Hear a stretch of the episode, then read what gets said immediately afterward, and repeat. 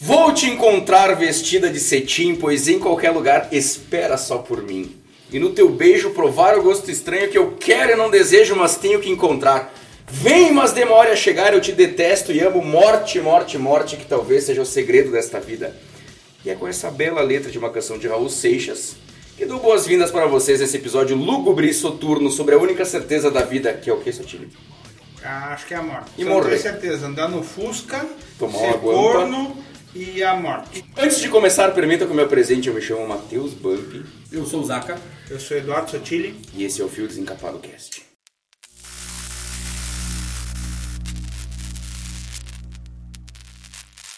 Com a gente hoje aqui mais uma vez, Priscila Tissotti, E aí, pessoal, tudo certo? Camila dos Santos Olá! e a parte mais séria do programa, agora a gente trouxe um psicólogo para embasar, né? Para ninguém dizer assim, ah, vocês só falam besteira. Agora a gente vai falar besteira com um bacharelado. Com a gente, Giovanni Grilo, meu velho amigo. Eu não vou assumir essa responsabilidade. Sapica não é mais minha, Sapica sapica é do é do Aspira. Eu comentei na abertura que esse episódio seria lúgubre e soturno, porém esse é apenas um dos jeitos de encarar a morte. Para alguns é o fim, para outros é apenas o começo. Como diria a canção da banda Semisonic, Every new beginning comes from some other beginning's ends. Ou seja, todo novo começo vem com o fim de algum outro começo. Versão brasileira. Álamo. Se a gente começar a filosofar sobre a morte, e tudo que a cerca, Sotile, como que aconteceu o teu primeiro contato com a morte? Cara, eu vou te dizer que eu não, não me lembro mesmo, assim, o primeiro velório que eu fui, nem nada, sabe? Ah, fica a dica, não fumem maconha, pessoal. É verdade, eu digo isso, que eu nunca fumei, mas só a minha memória é muito ruim. Eu acho que eu como muita carne com gordura. Ah, pode ser. Não, pior que eu não lembro mesmo. Mas não assim, teve ó. um cachorro que morreu, um gato que tu matou. Cara, o gado que tu matou. O gado que tu matou atropelado. O Fred, não era Fred? não, mas isso eu já tinha 20, 20 18 30. anos, cara. 20 de 30. Não, eu não Ah, a lembro diferença é mesmo. pequena, gente. Não lembra? Não Bom, me lembro mesmo. Pri, Eu perdi meu tio quando eu era bem pequena, não me lembro agora se eu tinha 3 ou 5 anos, mas também não faz muita diferença, né? Ele, ele faleceu, ele teve um AVC e ele tava dançando num baile com a minha mãe. E aí ele caiu ali, já sem vida, no, no meio do salão, né? E aí eu acho que foi a minha primeira memória, porque eu sei que o meu nono morreu antes, mas daí eu já não tenho memória mesmo, porque daí eu era bem pequenininha. E aí, mas essa história do meu tio, assim, ela me impactou bastante, porque a minha mãe sempre conta que depois disso eu conversava com ele bastante, assim. Minha mãe passava pelo meu quarto, eu tava conversando com meu tio, né? Eu sabia de coisas, assim, que ele me falava. Ou em algumas ocasiões eu chegava e ia até a cozinha ou a sala, enfim, e dizia, mãe, a gente pode acender uma vela pro tio Bade? Aí minha mãe dizia, não, filha, não se acende vela dentro de casa, isso aí não é legal. tu falava com o teu tio? Morto. Isso. É diz que Ah, Eu acho que eu não quero mais. Bom, pessoal, o programa de hoje é isso. Um abraço e. E fiquem com Deus. Diz que as crianças têm essa, essa Sim. ligação, alguma coisa assim, né? E aí a minha mãe disse que eu pedia pra acender vela e depois ela me seguia até o meu quarto, né? Onde eu estava explicando pra ele, olha, a mãe não deixou, mas ela prometeu que a gente vai até o cemitério, acender uma vela, que não se acende vela dentro de casa, enfim. E aí ela disse que ela ignorava. Ela passava reto, fazia de conta que não tava ouvindo nada, porque pra ela, que tinha perdido o irmão, né? Era mais fácil lidar com isso dessa forma. Não se acende vela dentro de casa, nem sinalizador dentro de boate. Fica a dica. Camila, A minha primeira que eu tive não foi com ninguém da minha família, porque meus avós, que são falecidos, ah, foi quando eu era muito pequena, mas foi com o pai de um amigo muito querido. Eu acho que eu tinha uns oito anos. Mais ou menos. Eu lembro que no dia ele não foi pra escola e aí ligaram pra escola e a professora mesmo fez a carreata pra gente ir até o lugar ali do velório. Eu lembro que, nossa, eu fiquei tão chocada com aquilo, a, a visão do caixão, assim, nossa, eu chorei assim, mesmo sabendo que não era meu parente. Sim. Foi horrível. Eu acho que eu lembrei. Eu lembro que a gente tava, eu, meu irmão e tal, a gente tava no Recreio da Juventude e era aniversário de um amigo dele. E eu tava indo embora e aconteceu um acidente lá e o amigo dele caiu pra fora do toboágua ali. eu acho que eu lembro disso aí. Que. E eu acho que eu acho que essa aí é a primeira lembrança que eu tenho assim, era aniversário do cara Ele tinha, ele ia fazer, sei lá, 15 anos. E acho que é a primeira coisa. Eu lembro de ligar pra minha mãe e falar: ah, Mãe, tu pode vir buscar a gente? E daí ela: Por que buscar a gente? O Rodrigo não vai ficar no aniversário? E daí eu calmamente falei: Não, porque o Ribas morreu. Tipo Caralho. assim, acho que foi isso. É que a criança não tá acostumada, né? Não, morreu, é estranho, ah, ele né? morreu. É estranho, né? Zaca, Então, eu, a- o primeiro contato que eu tive foi com, a, com o falecimento do meu avô, por parte de mãe. Eu tinha 4 anos. É aquela coisa, eu não lembro de tudo perfeitamente. São flashes que tu, sabe, tu pensa que dia tu vem flash na tua cabeça, de tão marcante que foi. Lógico, depois eu perdi os meus outros três, a- três avós, mas ele foi o primeiro que eu lembro, assim, a gente tava na praia, a gente teve que voltar. Cara, eu lembro, assim, tem coisas que é nitidamente. Tipo, meu avô era muito querido do bairro, então tava, a capela tava cheia. Eu lembro de estar fora com a minha avó, por parte de pai, olhando, assim, sem entender direito o que é. Porque minha avó me pegou pela mão e meio que me conduziu, assim, sabe? Explicando devagarinho o que estava acontecendo, como foi. Bem tranquilo, sabe? Então foi uma coisa, tipo, impactante pra mim de pá, o caixão e... Lembro de ir até o caixão, de encostar nele pra dizer tchau e tal. Mas não foi aquela coisa, tipo... Foi um primeiro contato horrível. Que eu via, tipo, alguém morrer perto de mim. Porque o vô já havia debilitado, sabe? Teve um AVC, dava com o lado esquerdo paralisado, enfim. Então não foi aquela coisa de impacto com um cara que tava bem. E eu era pequenininho também, eu tenho tantas lembranças dele. Mas essa foi assim que eu lembro no dia do velório e da- do enterro, eu tenho lembranças... Assim, o que eu lembro é perfeitamente. Eu lembro nitidamente o que era. Grilo, e a tua? Eu vou pegar um pouco diferente do pessoal aqui, porque ah, já falando de luto um pouco, porque quando a gente fala em luto, tem a ver com perda, independente do que que é. E tem duas coisas que para mim são importantes, muito parecida com o Zaka. Eu também perdi o avô, mas por parte de pai, muito cedo e eu não lembro das situações. Então eu poderia dizer que o contato com a morte que eu tenho humana, nesse caso, é quando a gente ia pro, pro cemitério. Então a gente ia lá porque meu avô estava lá. Então acho que ali era diferente. E também tinha o luto, teve o luto que daí eu digo luto pela perda, porque eu- a gente tinha um cachorro, era um boxer, e ele foi roubado. Então não tem, então não é uma morte. Então assim, até depois a gente vai falar mais sobre isso, mas é, é o luto pela perda, porque ele não está mais ali, né? E aí tem aquela a sensação de que bom, mas é, é a ideia de ausência, mas não necessariamente a morte. Então aquilo pra mim marcou bastante porque ele não estava mais lá, mas não saberia o que estava acontecendo. Cara, a minha primeira, se a gente pensar assim, ah, com quantos anos foi? Eu acho que foi com quatro e foi a morte do Senna. Mas longe de mim. Uma coisa assim, porra, morte. Puta, o cara que eu adorava, tinha um, tinha um quadro dele no meu quarto, sempre fui fã de velocidade. Puta, ele morreu, ele não vai mais correr, eu não vou mais ver ele no domingo. E aquela cena do, do cortejo foi, cara, depois teve com oito anos a morte do meu pai, que daí, aí sim, né? Aí, aí bateu perto, né? Dona Morte. É mas, é, mas se a gente pegar essa parte de, de não perto, aí sim, aí o cara lembra dos Mamonas, que é... Mamonas. É, mas eu acho que o Senna pra mim é, é. muito marcante também. Pra- na verdade, pra mim aquele ano como um todo é muito marcante, porque 94 ou 93? 94. 94. 1 de maio de 94. Tinha seis anos naquela época. Então, tipo assim, é o momento que eu começo a tipo, ter noção da vida. É. Então, tipo assim, o cara morreu, aí, tipo, depois o Brasil é campeão, sabe? Tipo, é uma Nossa, zona, foi uma cara. zona, foi uma- Sabe? Tipo assim, aí, aí levaram bandeira, pa- parabenizaram o Senna, Senna. tocaram o hino da vitória. Então, tipo, era muito louco, porque era uma homenagem pro cara que morreu. E aí eu lembro, eu lembro do estranhamento que me aconteceu, do tipo, por que estão homenageando ele agora que ele tá morto? É. Nossa, isso eu sempre me lembro, que me gerou um Foi, estranhamento foi um grande. mix de emoções aqui. Nossa, que não, não, vai acontecer não, mais não, não. nunca na história. Pra mim também. Nossa, o ano que eu 94 nasci, foi tenso. o ano que eu nasci, muitas lembranças. Muita... Inclusive, todo, muito- vários falaram sobre velório, etc. Duas coisas, tá? Não me convide para ir em hospital e não me convide para ir em velório. Eu só, eu só vou em capela mortuária no meu porque eu sou obrigado a ir. Só isso. Quando for a tua vez, senão... Eu tenho pavor. Eu vou, óbvio, mas eu não, eu não gosto de ficar lá dentro, Uhum. sabe? Eu vou lá, cumprimento as pessoas, dou minhas condolências, mas é Deu. um lugar que eu não consigo. Esse era um dos tópicos que eu ia puxar. Se alguém tem medo de velório. Não é medo, mas eu não, É. eu não me sinto bem no local, sabe? Eu não. Sim.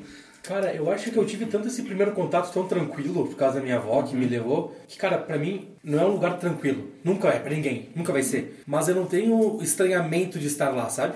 Ainda mais com as pessoas mais próximas de mim, que seria mais difícil. Eu não tenho, tipo, o medo de estar lá ou me sentir mal. Tipo, tá estranho, não é uma coisa né, boa, digamos assim.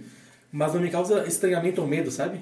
Eu fico, fico tranquilo no local. Mas não é aquela coisa que eu adoro também, né? Ninguém. Pra mim, pelo menos, o significado do velório, a gente tá ao redor de uma casca vazia. Acho que a, a pessoa que tá ali dentro, ela tá em todos os lugares, menos ali dentro. Se ela tivesse ali dentro, ela tava viva. Eu acho o velório uma coisa triste, cara. Porque a gente tá ah, celebrando a morte, deveria celebrar a vida da pessoa. Sei lá, ponto de vista meu. Meninas, o que vocês acham de velório? Eu acho que eu penso mais ou menos parecido contigo, assim. Eu também tive sem uma proximidade muito grande, assim. é, O meu, então, o meu nono, como eu falei, o meu tio. E aí, quando a gente já era mais velho, assim, na família, né? Eu perdi uma tia também. E eu perdi dois amigos, tudo meio na, na sequência. E depois os irmãos da minha avó, a esposa do, do irmão da minha avó, que eram pessoas que eram criadas como se fossem nossos tios mesmo, assim, né? Tios avós. E eu acho que isso se tornou uma, uma coisa que é triste, é muito triste, é muito complicado a gente lidar com aquilo, mas a gente lida, então eu não tenho muita estranheza, assim. Ah, e a gente. Eu venho de uma família e que as pessoas passam muito mal, assim, em velório, sabe? Então a gente tem que cuidar muito ah, da- das pessoas mais velhas, assim, né? E aí a gente diz que a gente tem já quase um sistema, sabe? Tipo, um- uma cuida de um, outra cuida de outro, a outra cuida do outro. E a gente tem, tipo, um esquema, assim, pra gente conseguir passar bem, digamos Sim. assim, por aquilo, né? Eu acho que eu já toquei nesse assunto na casa da Pri de não gostar E ele olhou, E já recebeu s- olhares tortos. e já ser já ser Julgado? in- não informado que se acontece alguma coisa eu sou obrigado aí porque eu vou ter que acudir uma tia já eu já ouvi falar que Já foi escalado pra. Aham, diz que é uma sempre passa mal Alguém vai sobrar. Isso, alguém desmaia, alguém passa mal, enfim. E eu acho que ah, sempre foram situações muito impactantes, sabe? Sempre foi muito de surpresa e tal. Então é bem difícil, é família grande, muito grande, é complicado de lidar com essas coisas. Então realmente ele foi informado de que ele vai ter que ajudar. Se acontecer, que a gente espera que não aconteça, Claro. né? Tão cedo. Mas. Tu, Camila? Ah, eu não sei, não sei dizer, porque eu não tenho ninguém na minha família, né, que aconteceu isso. Pelo menos não que, que eu lembre como foi a sensação. Eu já sigo mais a linha do Sotilha, eu não, não gosto. Já me sinto muito mal dentro de um velório. Até os velórios que eu fui depois de, de grande, né, depois de adulta, foram os dos avós do, do Zaca. E realmente, pra mim é bem pesado. Eu até tenho medo de como eu vou reagir quando for na minha família. Tenho muito medo de como eu vou reagir. Eu tenho até medo de ser a pessoa que vai passar mal. Não, não tem problema, a gente vai falar pra. Tu sabe que agora que tu falou, eu, eu pensei que eu tava acostumado. E uma tia minha faleceu esses tempos, que era uma tia que eu gostava muito, muito, muito. Disse, não, vamos lá, né, cara? É que aconteceu, ela ficou doente, teve uma bactéria muito estranha, não conseguiram detectar, e morreu. E eu pensei que, cara, beleza, vou chegar lá, bah, quando eu cheguei na porta, velho, tive que andar uma quadra longe pra me esconder, pra É, chorar, porque eu caí, eu já era marmanjo, tinha uns 20 todos, uns 26, eu acho. Mas, cara, eu com essa questão de chorar, eu sou muito tranquilo, velho. Não, mas eu não sabia que eu ia reagir daquele jeito. Sim. Não esperava? Meu, mas foi um bagulho. Mas como uma coisa que meus avós foi um em cada ano. Tipo, foi a questão de três anos, foi um em cada ano praticamente, assim. E, cara, eu não seguro, tá ligado? Tipo, eu sei que eu vou chorar, sei, passar mal não, sei, não, não aconteceu, sabe? De passar mal, assim. Mas, bicho, eu não seguro o sentimento. Eu sei que eu vou chegar e eu vou chorar. Deixa eu vir, tá ligado? Sim. Porque eu acho que o velório é um momento, lógico, não é celebrar a morte, mas é tu ter aquele último momento com uma pessoa que tu conviveu a vida toda. Que seja dar um tchau, que seja ver ela pela última vez, de tu tá bom, tá, ela, não é que ela desapareceu, por exemplo, com a perda. Bom, ela morreu, está aqui, vou dar tchau pra ela, vamos enterrar e vamos dar continuidade. Sim, sim, Tá. sim. É o fim do ciclo. Isso, tu entende? Lógico, quando é avô é mais fácil. Quando é um amigo, quando é um irmão, quando é coisa que entende o que É. quer dizer.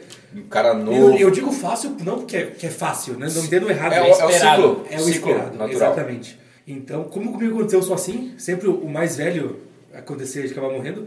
Cara, eu não seguro. Eu sei que eu vou chorar, vou ficar tranquilo. Tipo, não tranquilo. Eu, eu deixo vir, velho. Se eu segurar é pior. Grilo, e tu como um psicólogo, como é que tu encara um velório? Então, Mudou você- alguma coisa depois que tu te formou? Mudou. Mudou? Mudou. Mudou sim. Eu achei muito legal que o Zaka trouxe, porque assim, eu vou te usar de exemplo já é a segunda vez, né? Mas é legal o que ele falou, porque velório é ritual de passagem. Agora indo bem pra parte técnica. É um ritual de passagem, é, um, é quase como um sacramento. No sacramento é a unção dos enfermos, né? O último sacramento católico, pelo menos. Mas o, o processo de, de velório e de luto posterior, ele é muito importante justamente para isso. Para ter um último momento, para poder fazer aquilo, não importa. E aí eu achei legal quando tu traz assim, ah, é só uma casca. O mar não é um lugar que te acalma, ele é só um lugar. A gente deu esse significado para ele. O corpo que tá ali pode ser só um corpo, mas ele é cheio de significado pra gente. Então, esse ritual é importante muitas vezes por isso. Ah, o velório, eu acho, pra mim, ele, ele é um processo bem diferente do da questão de, do todo o processo da morte. O velório, pra mim, ele é um momento que eu eu sirvo de apoio, assim como vocês comentaram ali em relação a, a apoiar alguma tia que passasse mal e tal. Não necessariamente físico, mas até emocional. Eu me sinto que eu estou, eh, quando eu vou para um velório, eu me sinto relativamente tranquilo. O meu ponto fraco é o enterro. Sério? Sério. Tamo junto, tamo junto. Sério? tamo junto. O meu ponto fraco é o enterro. Eu lembro, eu teve o enterro da minha avó por parte de mãe, que não faz muito tempo, e a minha avó por parte de pai também é bem recente, foi um ano e pouco atrás. E na verdade, com a minha avó, eu lembro que a gente foi levar o caixão dela e eu fui chorando do início ao fim. É isso aí. E as pessoas falaram pra minha namorada, minha esposa atual, cuida desse menino, sabe? O, o, o enterro, a- quando, quando, a- Quando na- carrega o caixão. caixão pra, É pra. Tu não acha pior quando fecham o caixão? Eu ia falar isso aí. É, Pra mim, depende. né? Pra mim é aquele momento porque eu acho que talvez é a hora derradeira. Sim, é, não tem mais Tipo, volta. não tem mais. Não vou ver mais, é Exato. isso, tá. Eu Putz, sempre saio antes de foi. fechar o Então, tempo. sempre com os meus avós que aconteceram, eu sempre carreguei o caixão. Eu Eu, quis fazer parte do, do Do cortejo. Sim, isso. sim. Pra mim, quando fechou o caixão, cara, eu, eu chorava que meu Deus de prova. Velho, escorria, lavava, Não, eu é. soluçava. Porque esse é o momento, tipo. Acabou, tá, acabou, tu não isso. vai mais ver. Acabou. É isso, entendeu? Eu, pra é mim, a passagem, é o de passagem que E pra Final. mim, foi. é, pra mim é um Isso. pouquinho diferente. Eu quando tá levando o caixão, pra mim já, já, já, já, Já tô foi. conformado. A hora que tá, enquanto tá aberto o caixão ali, parece que, sei lá. Sim. Mas é, pra mim é a hora de Nossa, fechar. mas então tu passa por fases do luto rapidinho, cara. Porque quando se tu fica conformado com o caixão indo embora, pô, Eu é fico, rápido. velho. Pô, é rápido. Ah, o que eu queria falar é o seguinte: eu espero morrer bem velho. Eu espero não morrer, primeira coisa. Errou! Vamos não disso. Mas se vier, eu quero que seja bem velho e eu quero que, que o Zaka vá depois. Que eu quero que ele esteja lá e que ele chore muito. Pode deixar, mas vai ser. E, Um prazer. E, ó, e fica aqui uma missão pra vocês que eu quero carpideiras no meu velório. O que seria carpinteiro? Precisa. Vocês não sabem. Tu não sabe o que é carpideira? Ah, Aquelas que carpideira choram? clássica, É, aquelas mulheres Contratadas são para chorar. contratadas para chorar chorar. no velório. Caceta. Eu sempre fiquei assim, uma vez, não, sei, não foi da minha família, foi de, foi de amigos. Conheci a família dele, eu, o irmão, o irmão de amigo meu. Cara, as pessoas chorando copiosamente, uma fila tinha de mulheres chorando copiosamente. Eu falei, cara, nunca vi na vida mulher. Tudo amante. Quem? Quem, quem, quem, quem, da mãe! quem é? Pode ser. E, velho, uma chorada assim, tipo eu quando a minha avó, só que, né, obviamente, cara, lavava, eu falei, cara, Meu Deus. velho. Sabe que eu sempre falo esse negócio, ai, porque eu quero uma festa no meu velório. Nossa, só se tu for um cara muito filho da puta. No meu eu quero gente se atirando dentro do túmulo, gritando, desmaiando em cima do caixão. E Quero- falando, ele tá se mexendo. Essa é boa. Cara, o meu tio, ele me deu, me deu uma missão. Quando eu morrer, eu quero isso aqui. Cara, ele deixou passo a passo. Primeiro, não quer flor É, flor é um no saco. caixão. Ele quer a bandeira do Inter até o peitão. quer a bandeira do Inter, bonito. Música gaúcha tocando no fundo. Eita, beleza. Olha ali, rapaz. E Quer churrasco. chorar? Pode chorar. Mas da porta pra fora. Ali dentro eu era, eu era feliz quando era vivo. Ele quer um bailão, então. Ele quer um baile, juro. Ele falou, muita gente não sorrindo. Mas pode contar piada, pode ficar, não tem problema nenhum. Então deixa eu te interromper, que o humor é uma coisa muito importante no, no velório. Que acontece, né? É Acontece muito importante. muito. O humor é uma fuga clássica de velório. Perfeito, deixa eu te contar, nunca entendi. Eu era na- meu pai teve muito tio. A família antiga tem 40 tio, né? É uma loucura.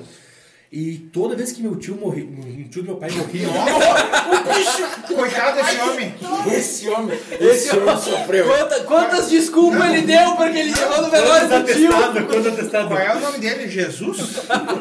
Quando, Não, Jesus é só uma, cara.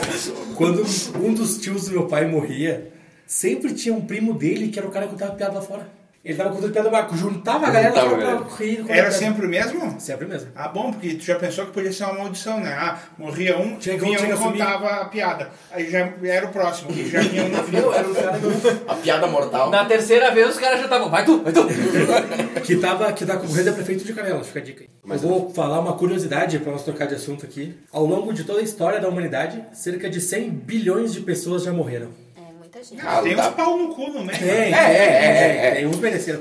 Então eu quero saber de vocês, como que é a família de vocês, ou como vocês lidavam com a morte quando vocês eram pequenos. O que que chegou pra vocês sobre a morte? Tipo, ah, aqui pra ninguém nem pra mim, ah, o, o teu pai foi pro céu, era uma estrelinha. Tinha, tinha sempre essa coisa mais lúdica pra conseguir lidar com a morte melhor. Como é que era com vocês? Alguém tem alguma passagem que queira compartilhar com a gente? Eu tenho, cara. Mas quando eu era pe- pequeno que faleceu meu avô, era essa história da estrelinha, tá no céu olhando por ti, tá com Jesus. E como eu a minha família é muito religiosa, né, a gente é católico, a gente, como foi ah, educado nessa religião, no, no catolicismo, a gente entende que a morte é a passagem para a vida eterna, junto com Jesus.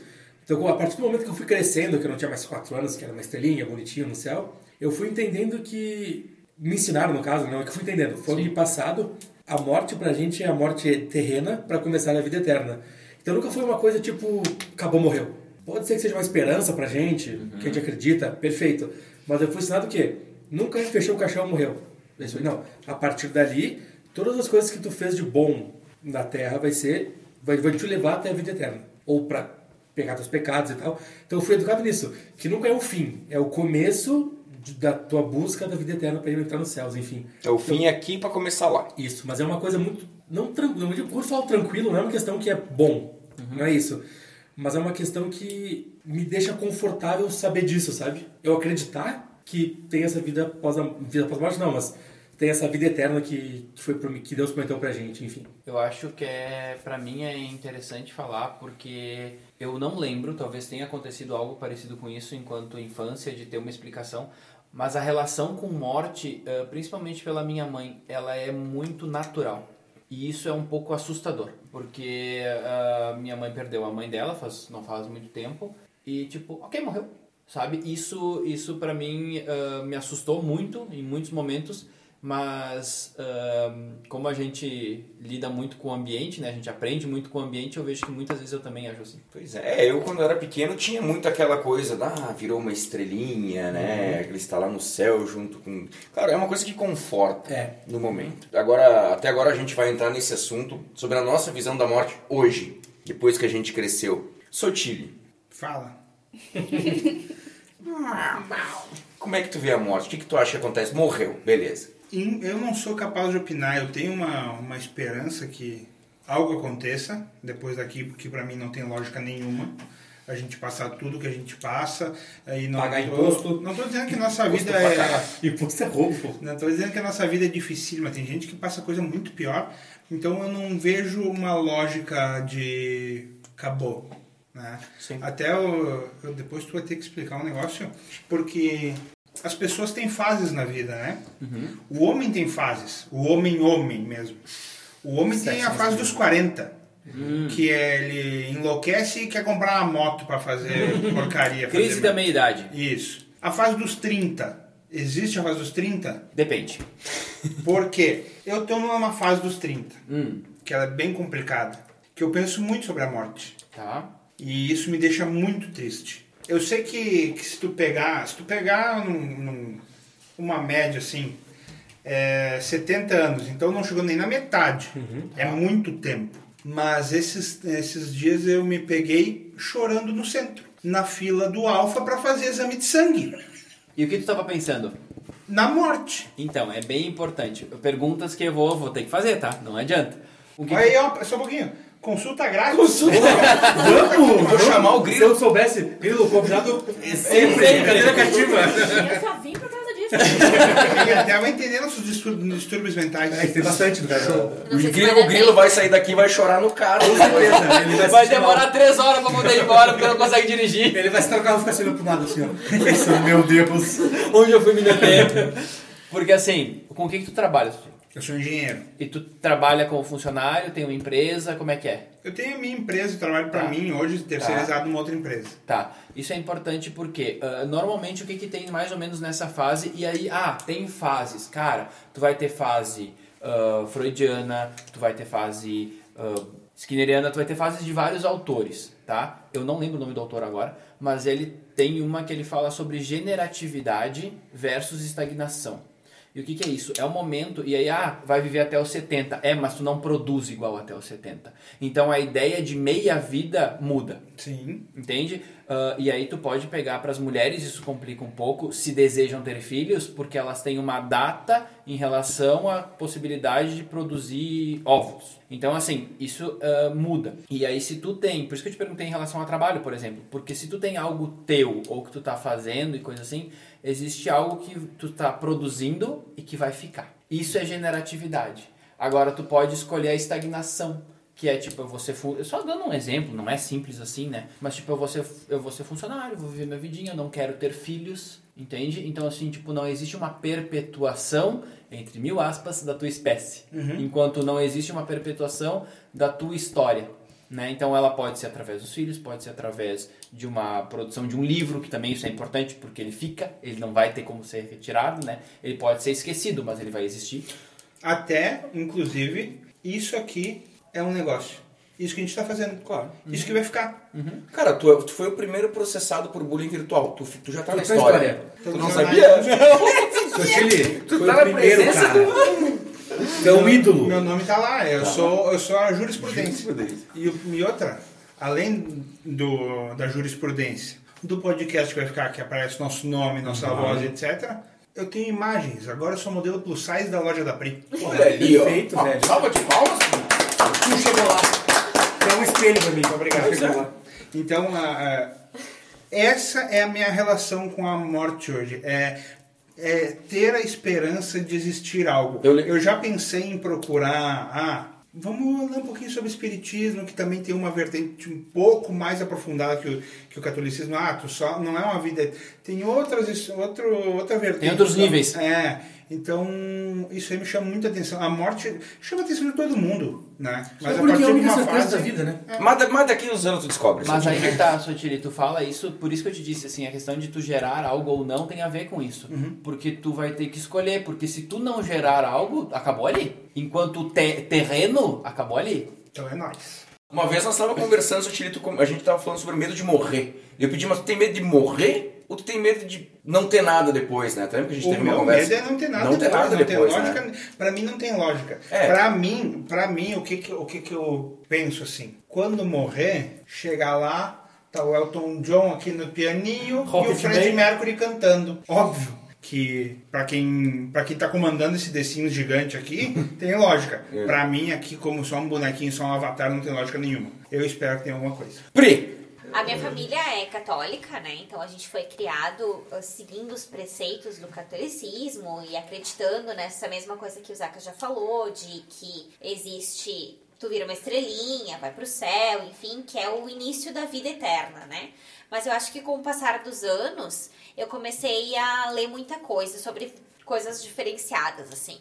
Então eu li muito sobre física quântica, sobre essas questões de tudo que, aquilo que a gente joga pro universo, o universo devolve pra gente. E também li um pouquinho sobre espiritismo. Não sou uma, uma expert e tal, mas eu acho que quando a gente passa por dificuldades ou alguma coisa assim, a gente se faz muita pergunta: por que eu? Por que comigo? Por que que tudo isso tá acontecendo comigo? E aí, se tu vai um pouquinho pro espiritismo e tu tenta entender um pouquinho essas coisas, né? Pode ser o resgate de uma vida passada, né? Que eles explicam e que tu não sabe como que tu foi numa outra vida ou qual é o resgate que tu tá precisando fazer. Pode ter sido muito ruim numa outra vida e tá precisando resgatar isso, ou pode ter, ou pode ser que aquilo esteja sendo dado porque é só tu que vai ter condições de aguentar, né? Alguma coisa assim. Uh, Pelo que eu li, pelo que eu estudei, que não foi muito. Então eu acho que eu comecei a acreditar um pouco mais nessa questão de que existe sim alguma coisa depois, sabe? Que a gente vai ter uma chance de resgate em algum outro momento, em alguma outra vida, que a gente vai ter uma chance de reconstrução. Pelo menos é nisso que eu quero acreditar hoje em dia, né? Tudo isso que ela falou corrobora por aquilo que a gente já falou em outros programas. Por que, que ela namora, ah, namora, namora comigo? Eu não sei. Ela- Ela, lê tá. física quântica, não sei o quê. Mas isso aí, Eu a Pri, ela tá pagando os pecados da outra vida. Ah, tá Tá explicado. explicado. E da atual. Óbvio. Já aproveita da atual. Ah, já já juntar, Já juntando juntar as isso, duas. já, Já vai ficar no saldo, né? Isso. Camila, como é que a senhora vê a morte? A morte. Tenho medo. Tenho medo declarado da morte. De morrer ou de sofrer durante a morte? Tudo que vem Ah, os depois. dois. Os dois. Tenho medo de não ter nada depois. Às vezes eu fico assim, pensando também na morte. Acho que eu tô na, na fase dos 30, só que aos 25. Ah, eu fico pensando assim, meu Deus, e depois? E se acaba tudo e não tem nada? Daí começa a me dar um negócio, um aperto no coração, uma coisa ruim. Só que, como católica, né? Às vezes a minha, vo- a minha, a minha fé abala, mas eu procuro sempre acreditar que tem alguma coisa depois. Me agarrar a isso, né? Porque senão eu entro em parafuso. Seu Zaca. Antes de começar, bump imposto é roubo. né? Imposto é robô. Bom, sempre bom Não, e como, como eu falei aqui, por ser criado na religião católica, eu tenho uma. Não que seja tão natural quanto a mãe do, do grilo, assim, tipo, acabou, morreu. Mas é como a Camila falou, a gente se agarra. Porque, querendo ou não, essa parte da religião católica, do dizer o que vem depois, é um jeito da gente não entrar em parafuso. Da gente se agarrar numa coisa e não enlouquecer. Por exemplo, minha irmã, até um beijo pra ela, vou usar como, como exemplo. A ela tem- Aracida Top Term. isso. Ela tem síndrome do pânico, né? E ela tem realmente medo de morrer. Simplesmente ela tem medo de morrer. Mesmo sendo muito mais católica, mais católica. Falando mais de religião do que eu, indo mais, mais a fundo na religião, ela tem medo de morrer. E ela pensa nisso, ela entra em parafuso de verdade. Ela é medi enfim, toma remédios e tal. Sim, ela é medicada, ela tem laudo, diz ela. Ela tem laudo.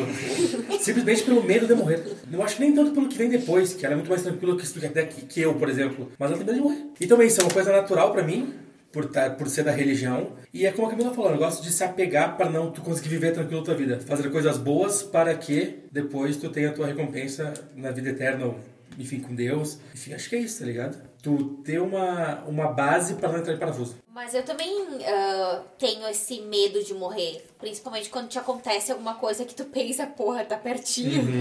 Nossa, os cagaços. Acontece, assim, ah, tipo, ah, ah, eu tive gripe A. E aí eu fui parar no TI. Daí é aquele momento, assim, que o médico te olha e te diz, tu tá indo pra UTI. né? Não, eles não falam contigo nesses momentos, né? Eles falam com Familiar. quem tá ao redor, familiar. Então ele olhou pra minha mãe e falou, ó, ela vai ir pra UTI e tal. E não sei o que, daí até o momento que eu falei, dá pra alguém me explicar o que, que tá acontecendo, o que, que eu tenho, por que, que eu tenho UTI Eu tô e aqui, tal, tô né? viva ainda. Hello. Eu tô aqui, tô viva ainda, dá pra me ajudar? Minha mãe chorando, né? E aí, é, daí o médico falou, não, ó, deu positivo o teste aí pra gripe A e tal, mas fica tranquila, vai dar tudo certo. Cara, como é que tu fica tranquila? Não existe. Não tem. pra UTI, não vou? Daí eu, Não. eu entrei na UTI assim, e daí gripe A, né? Entre as enfermeiras todas paramentadas, i- isolamento total, quarto com vidros, tudo, né? E aí, entre elas todas paramentadas, com aquela máscara bico de pato, assim, tu fica horrorizada, né? E aí, eu, aquele dia, eu- a minha mãe me deu o remédio pra dormir, que eu tomo remédio pra dormir, mas eu não dormi É, não igual, né? Tu não dorme cinco minutos, porque bate o pânico, cara. Eu não vou É. fechar meu olho, porque eu nunca fechar. mais vou, É, vou abrir. abrir ele.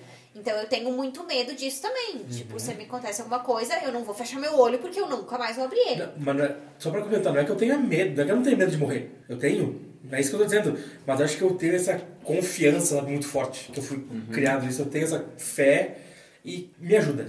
Sim, claro que é. Só deixa eu dar uma quebrinha aqui rapidinho. A Pri falou sobre não, de não fechar o olho porque vai. É, semana passada ou na outra eu fiz uma endoscopia Puta e tu faz uma. Ah, tu faz aquela anestesia Calma foda, lá. A boa, aquela aquela. boa. E daí eu pensei que eu não ia fazer endoscopia, que eu ia cancelar o exame porque eu tinha medo que ficasse lá. E daí a, ah, cheguei lá, daí a, a mulher anestesista falando e tal. Não, é tudo tranquilo, não tem, não tem problema nenhum. E eu tô. E agora vai fazer o efeito. E eu acho que já foi. E eu acordei 10 segundos depois e demorou uma hora o exame. É. E quem puder, faça. Aham. Que sono Gostoso. dos deuses, cara. Daí eu pedi pra ela, eu, posso, tenho um kit desse que eu posso levar pra casa e ela falou, não é bom porque o Michael Jackson morreu disso. eu falei, é que o médico dele era ruim. É o herói do Sotinho. Cara, eu fiz as costas, três cirurgias. Então, por favor, vai agora, vai. Vai, vai, vai, vai. Morri, oh, morri não, dormi. Cara, eu sou muito curioso pra morrer, velho. Cara, eu acho que deve ser muito bom, cara. Tu, tipo, tu tá desprendendo. Porque tu sabe que tem um, ocorre um, um, um efeito no corpo químico quando tu morre, né? Que acontece, diz que dá um relaxamento, diz que dá uma doideira. Cara, deve ser do caralho, velho. Se tiver alguma coisa depois, deve ser uma viagem. Inclu- Depois nós vamos falar da EQM, que são Tá. experiências de quase morte que vai ser interessante. Mas eu, como é que eu vejo a morte? Deve ser uma delícia. O que vocês estão apavorados? Cara, deve É o ser a melhor encarar, coisa é do mundo. encarar a morte, tu. Cara, pensa, tu vai, tu não vai mais pagar imposto. tu não vai ter que mais li- lidar com gente filha da puta. Sem boleto. Sem boleto. Vai ter que ler livro. Tu- cara, velho, tu vai um Você já não lembra. Não muda nada, né? Sabe o que, que eu tenho medo? Eu tenho Então eu medo- já morri, não sei. Sabe o que eu tenho medo? Eu tenho medo de ficar paralítico. É, isso aí, foda. Eu tenho medo de ter Alzheimer. Ou de ter alguma coisa que, eu, que afete minha, minha cabeça. Sabe? Que eu não. Ah, meu Deus, sei lá, que eu esqueça das coisas. Não já toma- acontece, tá? É, volta e meia, né? Mas não tipo. toma corticoide, então. É. É. Não, tipo, esse tipo de coisa eu tenho medo, mas de morrer jamais. Mas tá louco, Só velho. uma curiosidade, quando a pessoa morre, o último sentido que deixa de funcionar é da audição. E eu vi uma reportagem que tu ouve. Tá, foi. Fui. Fui. Tu ouve, se eu não me engano, alguns 10 minutos, ou menos, 15 minutos, tu fica ouvindo o que acontece ao redor. Grilo, e agora, como que tu enxerga a morte e se a tua formação em algum momento acabou mudando essa tua percepção? Então, eu só queria eh, aqui já pegar, porque quando fala assim, ah, como vai ser depois, né, e tal, tem um videozinho velho, velho, acho que é, eu tava dando uma olhada, acho que é a saga de Bjorn, tá? Que é um viking, ele tá lá combatendo, blá blá blá, daí ele morre. E aí ele faz parte de um clã que acredita numa coisa. Aí ele, pum, vai naquela coisa. Aí morre um outro que acredita em outra coisa. Ele, pum, vai naquela coisa. Ou seja, cada um vai para aquilo que acredita. Eu, achava, eu acho aquela, aquele videozinho máximo, porque ele brinca com essa ideia, né, da gente ter uma Massa. crença. E aí, bom, então tá, então se tu acredita vai acontecer. Um pouco disso tem a ver com a ideia de Deus. Porque tem aquela assim, Deus não existe, né? Bem, Deus está morto do Nietzsche, né? Ah, na verdade, essa frase não tem como acontecer, porque Deus existe a partir do, do momento que a gente dá um nome para ele. A gente fala de sentimentos e a, a, a angústia é um sentimento que não é um sentimento.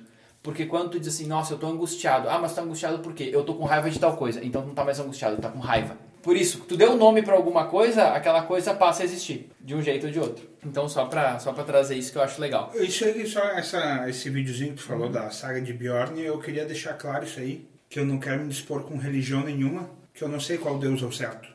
Ah, é? Se Quem Bah. viu o- o- aquele vídeo do Porta dos Fundos já sabe do que eu tô falando. Putz, Então, quer dizer que os deuses da Polinésia eu não vou me dispor com nenhum.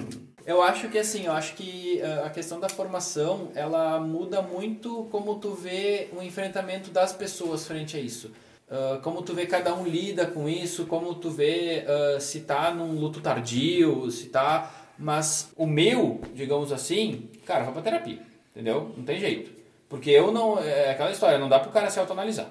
Então, assim, ah, eu acho que isso, a, a vivência que a gente tem, ela, ela, ela independe. Acho que cabe, como cabe para todo mundo, ficar atento e perceber se não tá ah, exagerando, se não tá se sentindo muito mal, se o prejuízo não tá sendo muito grande para buscar ajuda. Mas acho que a- o meu enfrentamento não mudou. Grilo, conta pra gente um pouquinho sobre as fases do luto, cara. Ah, então, fases do luto são cinco. Até a gente já acabou dando exemplos dela de maneira um pouco escusa, mas que vale também. A primeira é negação.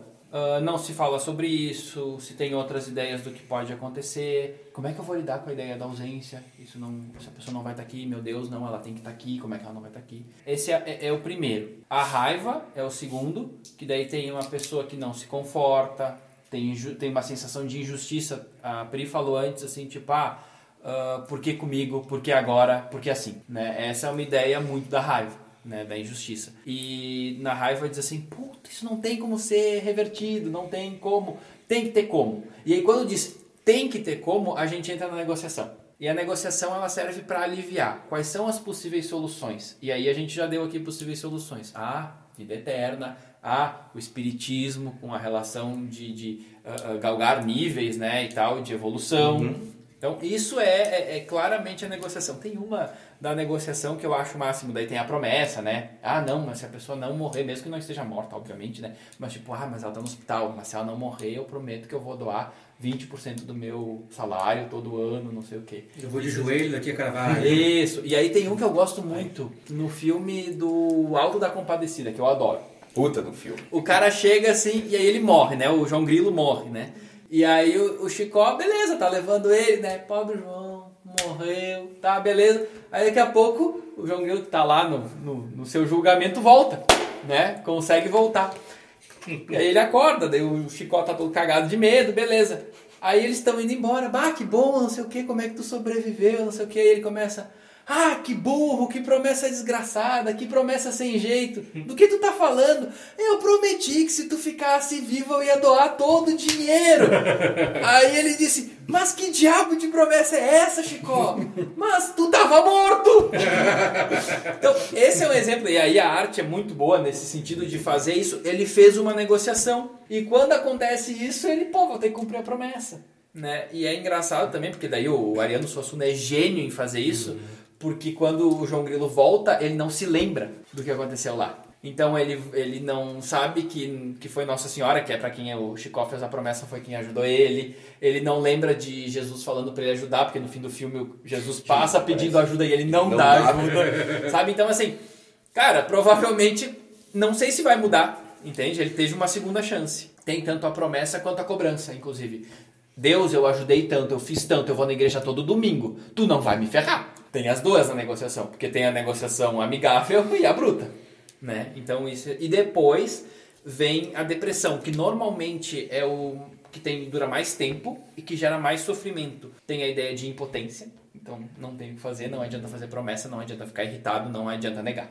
Né? Então a pessoa começa a aceitar isso. E é uma coisa que, que gera, às vezes, isolamento da pessoa e aceitação, que é o último, que daí sim é a realidade, a aceitação daquela perda e de que aquilo não, aquilo ou aquela pessoa não vai estar mais ali. É importante ressaltar que essas fases tem gente que pula, tá? Tem gente que pula essas fases, não anda por todas. O tempo é de cada um. A gente tem no DSM lá que luto tardio é, bah, passou de 3 a 5 ou 6 meses. DSM é o livro de diagnóstico da psicologia, só para explicar, né? Ah, diz lá, de 3 a 6 meses, ok. Assim, depois disso a gente já considera um luto tardio. Mas depende muito, assim, eu já, já tive pacientes que eu mesmo, enquanto psicólogo, já contestei essa regra. Né? Mas ok, o DSM lá é um livrinho que serve só para dar diagnóstico. Sim. Então, ok. Mas é. Às vezes as pessoas passam, às vezes elas travam numa e ficam muito, muito, muito tempo naquilo. Caralho, cara, eu nunca passei por nenhuma. Fui por aceitação e tristeza. É, Tipo, mas aí, é, aí que tá, e aí eu acho que tem um pouco a ver, aí quando a gente fala de negociação aqui, né? Tipo, ah, as coisas que, a gente, que eu comentei no começo, essa coisa de negociação é muito clara, porque a gente está negociando a nossa. Então é diferente da gente negociar a do outro. O- até eu queria falar dessa questão aí do o que, que me nutre essa esperança do, do pós-vida terrena é que dizem que marcas que a gente tem na pele, mancha, etc., é marcas de vida passada, ferimentos de vida passada, etc. E outra coisa, vocês devem ter lido que um tempo atrás, eu não sei, provavelmente na Europa, não lembro agora, ah, nasceu uma criança e ela lá com seus 5, 6 anos começou a falar que ela tinha sido morta na outra vida. E tinha sido morta, tinha sido morta, e tinha sido morta com um golpe de machado, alguma coisa assim. E que o machado estava enterrado em tal lugar. E foram até esse local e encontraram um machado. E prenderam o cara que matou esse gurizinho na vida anterior. Já viu o caso do menino aviador? Eu vi que isso que eu tinha- queria dizer. Eu vi assim. Cara, não, eu não acredito em reencarnação. A princípio. A princípio é boa. Não, é que assim, eu, eu não tenho dogma, sabe? Eu não tenho. Mas, cara, tem uns casos que. Não dá pra explicar? É, é tenso, Claro. cara. Eu não, não sei explicar, mas tem uns casos bem tensos. Não, tem umas coisas muito Tem uns casos bem tensos. Bem tensos. Sotile, o que, que tu quer que aconteça com o teu corpo quando tu morrer? Cara, tu sabe que eu tenho uma, uma informações sobre isso, tá? O que, que eu gostaria, É. É. nós vamos falar na frente. Não no velório, tipo, que, Não, não. depois do velório, Pós. pra onde é que vai teu corpo? Ah, acho que a maioria quer ser cremado, que é pra garantir que... Não volta. Não, que não é que não volta, mas que tu não vai ocupar espaço... ah, Não vai incomodar. É, tu não ocupa espaço Não tem que pagar gaveta. É, Cara. porque, por exemplo, a minha mãe, a minha avó que eu não conheci, morreu e está enterrada no cemitério aqui em Caxias. Minha mãe não vai no cemitério, porque ela fala que tudo que ela tinha que fazer pela minha avó, ela fez em vida e, e fica a lembrança. E é isso. Não, e outra que não tem um lugar pra te lamentar. Aí, ó, O que, que acontece quando alguém morre? São algumas hipóteses que podem acontecer com o corpo, tá? A primeira é cemitério, a segunda é cremação, a terceira é destinar o corpo para estudo, medicina, e a, a terceira B é corpos eh, de pessoas não reconhecidas, depois de 30 dias podem ser destinados à escola de medicina, tá? E tem hipóteses menos tradicionais Ai, ai, do que ai. fazer. Ai, ai, ai. Ressomação ou biocremação. Utilizam-se água, utiliza-se água superaquecida e hidróxido de potássio. O cadáver ali que é feito sobrando apenas os ossos, os quais são cremados e devolvidos aos familiares. É uma cremação diferente. Deve ser mais chique e mais caro. Na água, na panela de pressão. Oh, essa, Basicamente. Sim, É, é, isso aí, é é isso aí. Botou chiar. essa, essa é massa. Recifes eternos. Procedimento em que se misturam os restos mortais de um indiví- indivíduo com cimento ecológico para criar formações de recifes artificiais no fundo do mar. Isso é massa. Massa. Caro pra caramba também deve ser. Deve né? ser. Plastinação. Procedimento que, semelhante à mumificação, consiste em preservar o corpo em uma forma semi-reconhecível. Tá? Meu, eu não quero ver Eu uma vou ficar foto magro? desse Eu vou semi-reconhecido. ficar mais magrinho? né? O legal é o semi, né?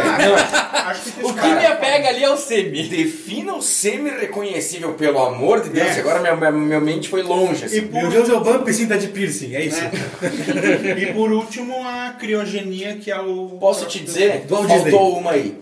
Se tu pagar, eu não sei se aqui no Brasil tem, nos Estados Unidos tem, tu pode pagar pra marinha uma taxa lá, e a taxa é simbólica, até não é muito caro. Eles jogam o helicóptero que nem o Saddam Hussein, que nem o Osama Bin Laden. Não, que nem o Pinochet. Não, eles, eles te jogam do navio. Eles fazem furos, tem lugares específicos no mundo e ou as tuas cinzas ou o teu corpo. É por isso que o nível do, do oceano tá subindo. Cara, Porque tem muito corpo sei, embaixo. velho. Isso aí faz tempo. Da Rio Negreira, os caras jogavam os caras pra fora também. Não, mas em qualquer em qualquer eh, Navio. navio, é. tu morre, tu Morria. não vai ficar lá. Não. Não vai ficar fedendo, por é, exemplo. não vai ficar na geladeira junto do lado de É. cerveja. A nossa sorte é que não fazia isso com o avião também. Pri, Eu também gostaria de ser cremada. Camila, Eu queria ser cremada, mas teve uma época que tavam, eu li na internet, né, que falavam que eles iam começar a fazer enterros ah, junto com plantação de árvore. Ah. Que os corpos iam ficar em, Num- no- na raiz da árvore, Uhum, não sei. uhum. Se não fosse cremada, eu queria que fosse. É bem legal, é, um- é tipo uns caixões biodegradáveis. Eu achei a ideia do caralho. Zaca, Cara, eu. Primeira opção é enterro, enterrado, na capela, no cemitério bonitinho. Eu e tu não podemos ser enterrado. Mas eram de É baixo. duas gavetas. Mas eram de baixo, pra não ter que levantar. Ah, É, rasteira é mais fácil de mas é levantar. duas gavetas. Já pensou um caixão pra gente? Eu vou fazer isso. pra- Ah, e é complicado. Tem que de- eu acho que é mais fácil colocar de lado. Eles vão. Não, podia fazer, podia fazer, em vez daquele caixão formatinho de caixão, co- compra aquelas caixas. Não. O pessoal manda nos, nos, nos, nos Não, containers. Pra não furou, pega o furou e prega em cima, Enterrinho, redondo. enterrinho do jacuzzi. Chaves. Na jacuzzi. Enterrinho do Chaves num, num, num barril. Barrilzinho. Boa. Só tampa. Daí se por acaso, não, cremado mesmo. Mas a, a- com a igreja católica tem alguma questão do- da cremação, tem? Antigamente tinha. Não tem mais? Não tem mais.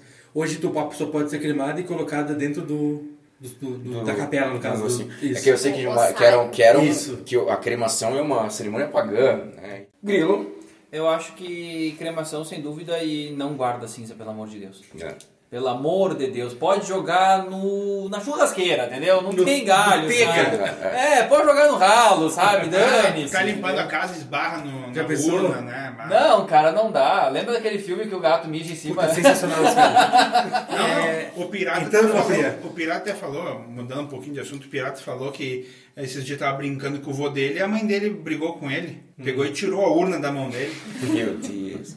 Ô, cara, eu quero ser cremado e minhas cinzas mandem lá pro Kate Richard, que ele vai saber o que fazer. Ele é bom nisso. ele é bom nisso. bom. Ele, vai- ele vai saber o que Ele fazer. desmentiu, né? Ele desmentiu. Ele desmentiu. Eu, se fosse ele, não faria. Deixa Quem não sabe, o Kate Richards supostamente disse que tinha cheirado as cinzas do pai dele.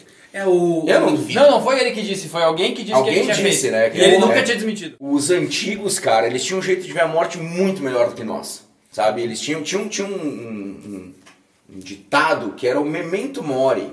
Que quando os, os generais romanos venciam uma batalha, reza a lenda, tá? Essa frase eles realmente usavam por tudo. Na Roma Antiga eu lembro, eu tava lá. Claro.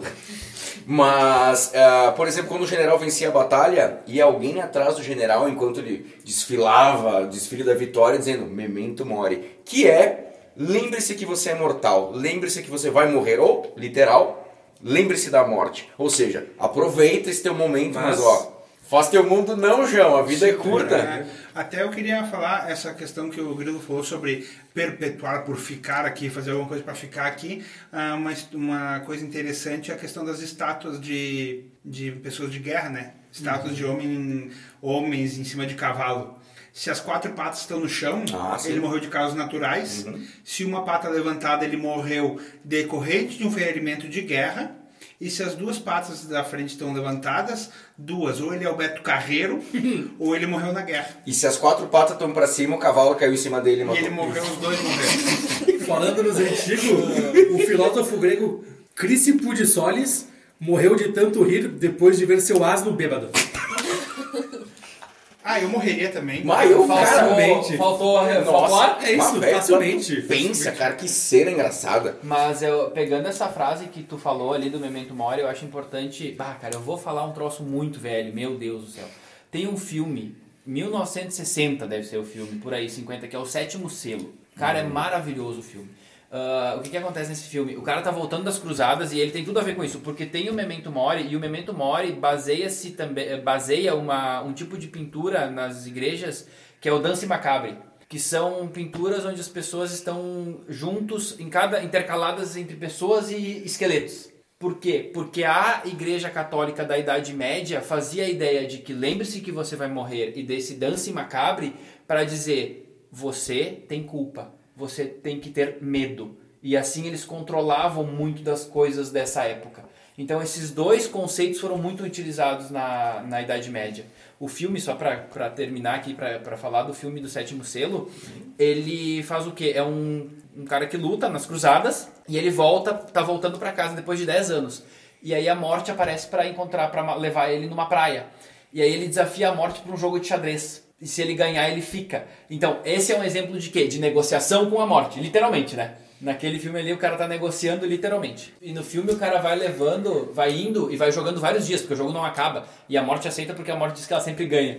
E aí ele vai encontrando pessoas no caminho, tem ele e o escudeiro. E aí depois ele vai encontrando pessoas no caminho e essas pessoas vão indo com ele até a casa dele. Como é que é o nome do filme, O Grilo? sétimo selo. E aí ele chega em casa. Eu vou dar. Agora eu vou dar spoiler, né? Mas o filme é velho. Agora Porra, eu tinha anotado pra ver, mas tudo bem, manda. E aí manda. o que, que acontece? Ele vai com essas pessoas, essas pessoas vão com ele até em casa, exceto um grupo de três pessoas que são artistas, são assim, cir- circenses.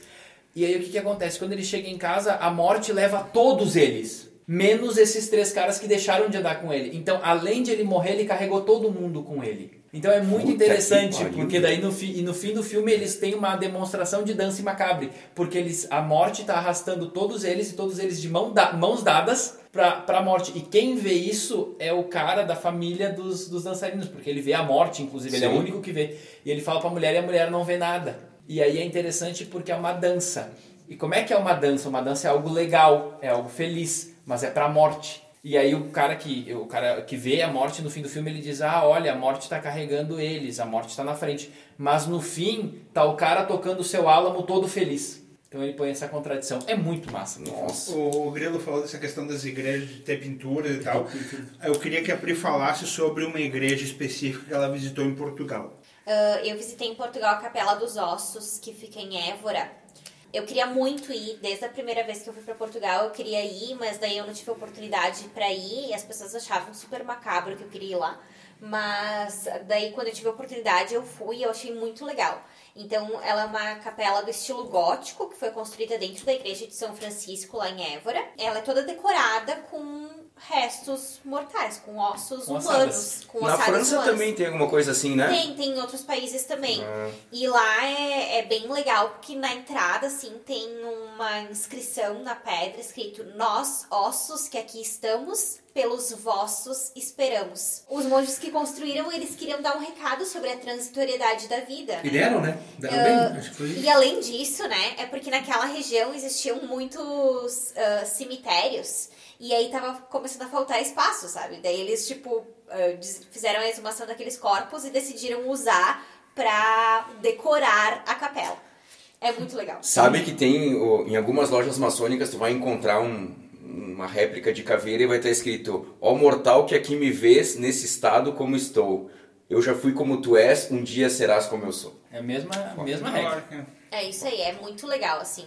Então, quem puder dar uma olhada nas fotos, assim, da Capela dos Ossos, ah, é bem interessante. E se tiverem oportunidade de ir lá, Évora é uma cidade maravilhosa e a capela é muito legal de se visitar. Dá um recado legal sobre a transitoriedade da vida mesmo. Sotili, tem uma má notícia pra gente. Fala. O que, que os gordos têm de problema? Motoristas obesos têm 78% de chance a mais de morrerem em um acidente de carro. E se for um passageiro? Isso, isso Aumenta é- a chance do motorista. Eu vou te dizer que eu já sabia dessa. Porque o André Vicente Bigolin, meu amigo médico, que faz cirurgia bariátrica, me falou essa estatística para tentar me induzir a algo. Não sei o que que queria dizer com não isso. sei. o que. Algo. acho- Acho que ele queria me namorar. Não, acho que ele queria jantar comigo. Almoçar. Sotile comentou sobre criogenia antes e agora a gente vai falar um pouquinho. Ah, criogenia, para quem não sabe, ah, até Só isso aqui eu tenho de criogenia. É. O- até eu queria conversar com o Grilo, que seria interessante a gente ver esse lado das pessoas que elas não aceitam a morte nem quando a morte chega. Que eu vejo a criogenia como isso. Eu vejo como uma tentativa de tu querer buscar uma vida eterna. Eu vou dar um... Rapidamente eu vou, eu vou explicar para vocês como é que acontece um processo. Que nem fizeram com o Disney. Reza a lenda, mas eu acho que não é verdade, É. pelo que eu vi. Eu quero acreditar que sim. Primeiro, o sangue é drenado do corpo e em seguida substituído por um líquido crioprotetor, o M22, à base de glicerina. O objetivo dessa substância química é evitar a formação de cristais de gelo que podem causar danos irreparáveis nas células do organismo. Depois, o cadáver é submetido gradualmente a baixas temperaturas até ser finalmente levado para um tanque de nitrogênio líquido. Caralho, Sotiri, tu tá entendendo onde é que tu vai parar? Eu sei. Onde permanecerá de cabeça para baixo. Tu tá entendendo? é tu Não, eu não vou Nunca ficar botou tonto. bananeira, agora que ficar Não vou ficar tonto, não tem sangue. Ó, e o motivo para isso é que em caso de vazamento o cérebro fica protegido na base do freezer. Dependendo da modalidade, corpo inteiro e valores atuais, 200 mil dólares, ou seja, 7 milhões de reais. Um Playstation. É, mais ou menos. Para preservação só do cérebro, cara, ah, cerca de 300 mil reais. E antes, ah, dá mais ou menos 800 mil reais o corpo inteiro. Claro, tem mais o translado até Sim, onde é que tá, tudo, então né? tu vai gastar uma caralhada de dinheiro para talvez nunca desse... Nunca dá certo. Porque não funcionar e tu nunca voltar, né? E eu quero deixar um- uma dica foda. Tem um documentário na Netflix de uma menina, é triste, é pesado, só assistam se vocês quiserem. Contornando a Morte é o nome. Conta a história de uma menina tailandesa, tu viu? Na moral, assistam assim por conta e risco, porque é pesado. E sozinhos. E sozinhos. Não sei se eu tô afim. Não, é pesado. E têm tempo. Antes do Grilo falar, posso Sem só dar uma, uma informação jurídica aqui? Rapidinho, tá? Não sei se é cobrado hoje, cobrado de não de valor, mas para cremação. A cremação de cadáver somente será feita daquele que houver manifestado a vontade de ser incinerado ou no interesse da saúde pública e se o atestado de óbito houver sido firmado por dois médicos ou por um médico legista. Ah. Então, para ser cremada, a pessoa tem que falar que se quer ser cremada, deixar explícito que quer ser cremada, certo? Mas Aí acontece que uma, um, um senhor morreu no Rio de Janeiro, uma filha morava no Rio de Janeiro e a outra em Porto Alegre. A filha do Rio de Janeiro sabia da intenção do senhor de ser criogenizado. Ele queria que fosse para criogenia. A filha de Porto Alegre não sabia e não tinha jurisprudência até esse caso. A discussão travada nesse caso reside, portanto, no seguinte ponto: para que um morto seja submetido à criogenia, é necessário que ele tenha deixado uma declaração escrita informando esse desejo? Não. A pessoa, a filha, o filho faz o que quiser nesse caso. Não precisa ter Tá. nada escrito. Mas tem que ser no ato da morte. Claro, no começo da claro, criogenia. claro, não adianta claro. tu esperar. Ah, vamos esperar um. Não sei se seis horas. Não, Não, não. tem que ser no. Quando apita o árbitro, tem que, Acabou. tem que entrar em campo já os médicos, já com todo o procedimento. Só temos um problema com médicos, né? Mais de 7 mil mortes por ano são atribuídas às más caligrafias de alguns médicos. Puta Fica aí que a pariu. curiosidade. Que curiosa. beleza. Não, na verdade o que tu falou tá perfeito. Criogenia é. Tem du- duas coisas que é legal. Uma, eu não quero ir. Outra, eu quero ver como vai ser depois. Isso também é importante, porque ah, tem a ideia de que eu vou descobrir coisas ou vou viver coisas de que eu não sei. Só que tem um problema nessa história que é a, hum, é a falta de linearidade. Então, assim, a gente não precisa ir muito longe. Ah, tempo de despertar, que aparece as pessoas voltando do coma depois de 10, 15, 20, 25 anos. Os- as pessoas não conseguem mais ter uma vida. Porque as coisas mudaram, porque a, a, a relação das pessoas mudou. Ah, o filmezinho clássico, aquele Um Sonho de Liberdade. O cara sai da cadeia e ele diz... Ai, tem muitos carros. Eu era pequeno e eu vi um, mas agora eles estão em toda parte. E aí eles buzinam pro cara, o cara não sabe andar na rua. Só um detalhe. Nesse documentário que tu assistiu, ah, vamos supor que a menina, eles conseguem reavivar a menina, o cérebro, colocar num corpo daqui a 200 anos. Cara, a família dela já vai ter morrido toda. Sabe, que vida que vai ter essa menina daqui a 200 anos? Que, que graça vai ter? Teus amigos estão todos mortos, tua família tá morta, tu quer reviver pra quê? Mas esse, é o, mas esse é o empecilho clássico que tu tem em qualquer obra artística da imortalidade. Ser imortal não é legal. Ser imortal não é legal. Ah, que Deus fica, livre. né? Não, não, não. ah, à espera de um milagre. O Tom Hanks fica. Todo mundo morre e ele fica. Essa é a maldição dele. Uhum. Ele não morre. Ele não morre, ele fica Porque, contando. porque ele condenou o John Coffey para a morte, à espera de um milagre. Aquele do, do rapaz. É, do- Do grandão. Ele do não miudinho, morre. é. Todos, todas as pessoas que ele conhece morrem e ele não morre porque é a maldição dele, porque ele condenou à morte um, uma pessoa Inocente. inocente. Tanto que daí tem duas, duas pessoas, não, dois seres que sobrevivem no filme, que é ele e o rato. Ratinho, e aí o ratinho no fim do filme, que é aqueles filmes que gostam de sacanear, né? É, que nem o, o, o Inception, que fica rodando o peão e tu não sabe se é verdade ou mentira. O ratinho aparece respirando até o fim do filme. Aí fica preto e tu não sabe se ele pode respirar ou não. O que, que tu acha da criogenia? Ah, eu acharia do caramba se eu pegasse só ficção. Tipo o Capitão América. Isso. Hoje eu fui fui ouvir algumas coisas, ler algumas coisas, e eu ouvi uma entrevista muito legal do Dr. Carlos Alexandre Ayub, que ele é fundador do Centro de Criogenia Brasil. O Centro de Criogenia Brasil trabalha muito com óvulos e etc. Uhum. Que para isso é show. Bem legal. Legal. E ele explica o porquê de isso não funcionar, não nesse momento. Toda essa questão da, da, das, dos cristais que geram, ficam dentro das células e, e destrói elas, etc. Ah, só que ele explica muito bem na questão da, dos impulsos elétricos do coração, por exemplo. Quando tu tá, tu tá no hospital e tu tá com os eletrodos, a maquininha vai, vai dando os bipzinhos e mostrando teu batimento cardíaco. Né? Quando ela fica horizontal, quer dizer que não tem mais impulso elétrico Empacotou. e morreu. A mesma coisa com o cérebro. Quando aí ele usou um HD de computador, o HD está funcionando. Quando ele para de funcionar, o que acontece? Tu perde tudo. Tu perde tudo, tu não fica com nada. A mesma coisa, a mesma história o cérebro.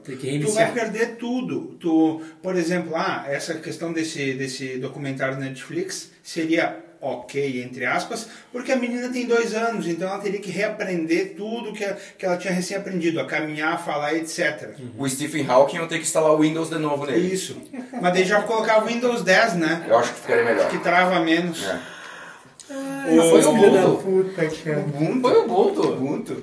Então tem isso, sabe? Essa é a questão, assim. É, daí ele explica, ah, beleza, tem um senhor de 70 anos, 60 anos que morreu e mandou o cérebro para criogenia para daqui 50 anos. Daqui 50 anos alguém, beleza, traz ele de volta à vida em outro corpo ou no corpo dele, seja o que for. E a pessoa vai ter que lidar com um bebê de 60 anos, porque ele vai ter que reaprender tudo, a falar, etc. Porque resetou o HD dele. É, eu É, eu que... fico em dúvida nessa, nessa proposta, por quê? Porque o impulso elétrico, ele é dentro do neurônio. Entre os neurônios é químico. E aí, e aí eu não sei, entendeu? Sim. Porque a, a formação de memórias é uma discussão até hoje. Então eu fico imaginando, brincando, claro. Ligo o cara lá e aí metade funciona, metade não. Tem isso. Sabe? Ah, eu sei andar só com as mãos, com as pernas não. É, imagina, né? o, o psicológico desse Só que daí o que, cara. o que que me traz agora nessa questão que tu falou que veio bem na Neuralink, Ah, sim. Elon Musk. Uhum. Eu falei pra Pri, é um dispositivo de 2,5 cm de diâmetro, que tu, aquele, ele falou que daqui a um ano ele já vai testar, que tu implanta ele no cérebro, conecta os fios na- numa parte que está paralisada, entre aspas, do cérebro, então uma pessoa que não enxerga volta a enxergar Tem por Alzheimer, volta- Então, quem sabe? Quem sabe uma coisa com a outra, mas é... eu Mas não- depois tu não vai querer que preciso virar um robô? A Mas, Rose dos zumbi. Jetsons. Umbrella. Mas aí que tá, tu vai ter o que com isso, né? Na verdade, isso é de novo enganando a morte de alguma forma, porque a gente vive enganando a morte e de certa forma enganando até a evolução. Porque se a gente for ver, ah, ah, a pessoa teve um problema X lá. Então tá, ela, ela morre e não passa o gene adiante porque não vai ter mais gente com problema. A gente não, a gente tem um monte de gente com um monte de situações que a gente resolve para dar continuidade à vida. Pode usar um exemplo simples, é tu usando óculos. Tu não serve pra caçar. Tu vai.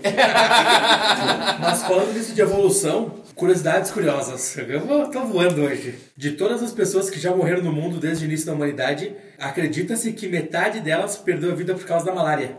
E falando agora da evolução, hoje mais pessoas morrem em decorrência de acidentes de trânsito do que por causa da malária. Dizem que a pessoa imortal já nasceu. Aquela pessoa que vai expor, ter a possibilidade de ser imortal já nasceu. Sabe por quê?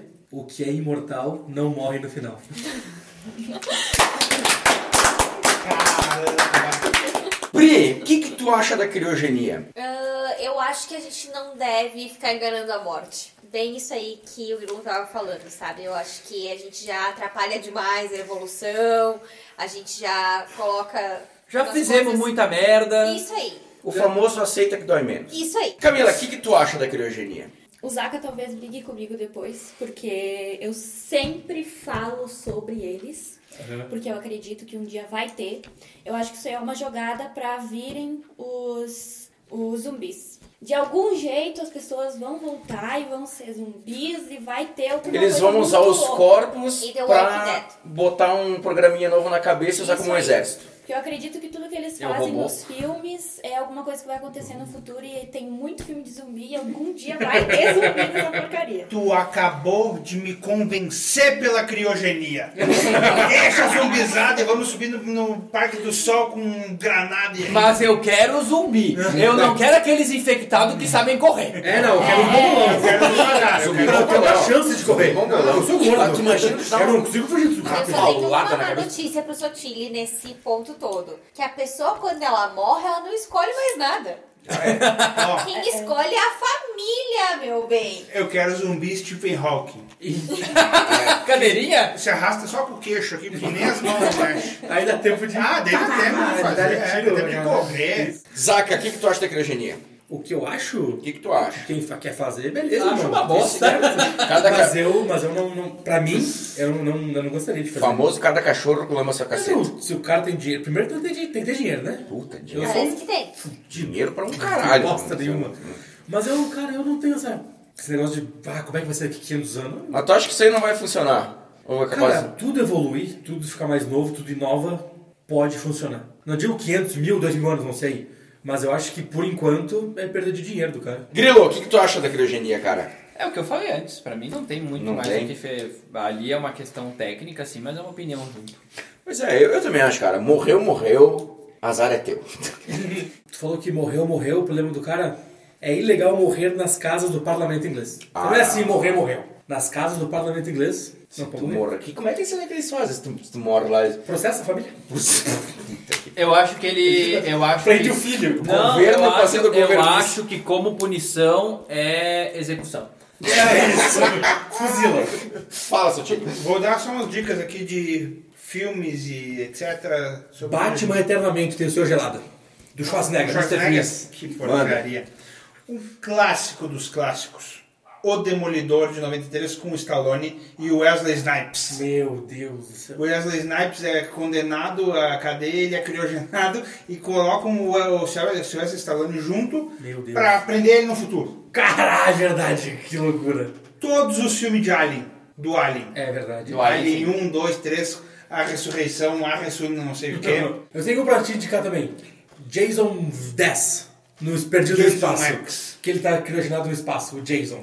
Eternamente Jovem 92 do Mel Gibson, que tem como trilha Forever Young. I wanna be. Forever Young. E por último, uma novela da Globo recente, que é O Tempo Não Para. É uma família que tinha, que Justo. tinha É muito boa locais, eh, lo- lugares para exploração de minério, etc. Eles saem no navio do Rio de Janeiro e vão para Patagônia para dar uma parada lá, batem no iceberg e Uhum. congelam. E o, ice, e o gelo vem até o Rio de Janeiro em De volta. 2018 e eles são GPS, descongelados, GPS cara. no bagulho. E daí tem todo esse esquema aí de não reconhecer o que está acontecendo e tal. Então é uma novela da Globo Porque no recente. período do Brasil colonial ainda, que eles eram das antigas mesmo. Bom, agora a gente vai entrar num outro assunto que a gente meio que começou a falar antes, que é a EQM. Eu não sei se vocês estão por dentro do que que é EQM, que é a experiência de quase morte. Então, eles dizem, tem muitos casos, inclusive deixa aqui minha dica, O Céu é de Verdade, tem na Netflix, procurem. Puta de um filme que conta a história do menino que estava sendo operado, e ele disse que ele viu o pai dele conversando na outra sala, ele viu a mãe dele chorando, falando com não sei quem. E tem muitas experiências de quase morte que são de cair o cu da bunda, velho. Eu queria dar uma dica então, já que tu deu do, do, do filme. Céu é de Verdade. Li- um livro, Uma Prova do Céu. Uma Prova do Céu é um neurocirurgião Ah. que ele teve, é um relato dele, que ele teve uma experiência de, pós, ah, de Quase quase, morte, que por ser neurocirurgião ele não acreditava, e ele teve, ele relata tudo isso aí no livro e é demais. Grilo, a consciência e o corpo são a mesma coisa? Não. Um tá dentro do outro. Um tá dentro do outro, também acha isso? Na verdade é o seguinte, a gente vai, mas a gente vai para Descartes de dualismo mente-corpo, é complicado, porque ele faz essa separação de que a mente é algo separado do corpo. Eu acho que quando tu fala em consciência é um pouco diferente, porque ela ela afeta o corpo e é afetada por ele. Então, ah, não adianta a gente imaginar de que, ah, eu tô numa situação onde, ah, sei lá, eu tô numa cirurgia, como tu trouxe de exemplo, eu tô num momento aqui que porque pega o exemplo que tu falou lá da, de dormir, né, em relação à, à anestesia. Ali tu tem uma situação que é externa, que faz um desligamento do sistema, do sistema límbico também, né? Não só isso. Mas aí o que, que acontece? Ah, como é que tu lida com isso, né? ah, corporalmente? Tu pode pegar um exemplo simples, o sonho. O sonho, tu lembra do sonho? Né? Se a gente for falar psicologicamente, freudianamente, ainda separando um pouquinho mais, o sonho, ele, tu lembra dele até um pedaço do, do, do dia, assim, tipo, ah, lembro, acordei de manhã, tá, meu sonho, pá, pá, pá, pá, pá. Beleza, deu duas horas, o que, que era meu sonho? Né? Aí o Freud vai dizer assim, não, o que, que acontece? É um acesso do id, que não deve vir à tona, né? E daí, quando, só que o superego está desligado, e aí quando volta, o superego, ele manda de volta. Como é que essa consciência transita nesses espaços? Né? Ela vai poder estar aparecendo em outros momentos. Eu não acho que é uma coisa de crença ou não crença. Eu posso imaginar que a pessoa teve uma experiência de quase morte e tem a ver com um sonho que ela teve naquele momento. E ela vai dizer que é outra coisa.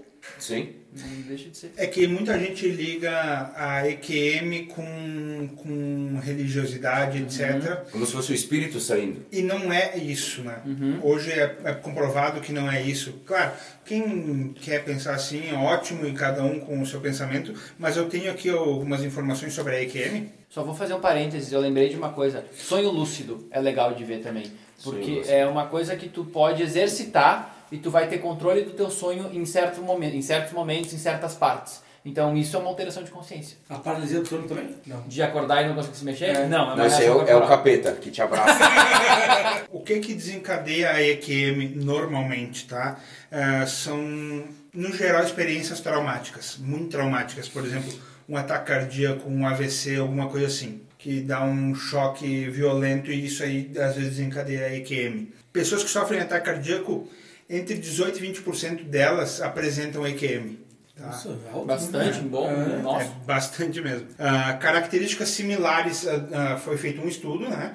E pegaram essas pessoas que tiveram uma experiência de quase morte e aglutinaram algumas características ah, que são similares nos relatos dessas pessoas. Então, as pessoas relatavam sentir uma grande paz interior, ah, sentiam estar flutuando, ah, como se elas tivessem um segundo corpo se vendo de fora, ah, visões de luzes e formas, visão em 360, como se ela estivesse numa, numa câmera olho de peixe, então ela consegue ver mais coisa. Percepção de tempo alterada, passa mais rápido ou passa mais devagar que o normal. Alteração nos sentidos, a questão da, de tu morrer e tu ainda ficar ouvindo.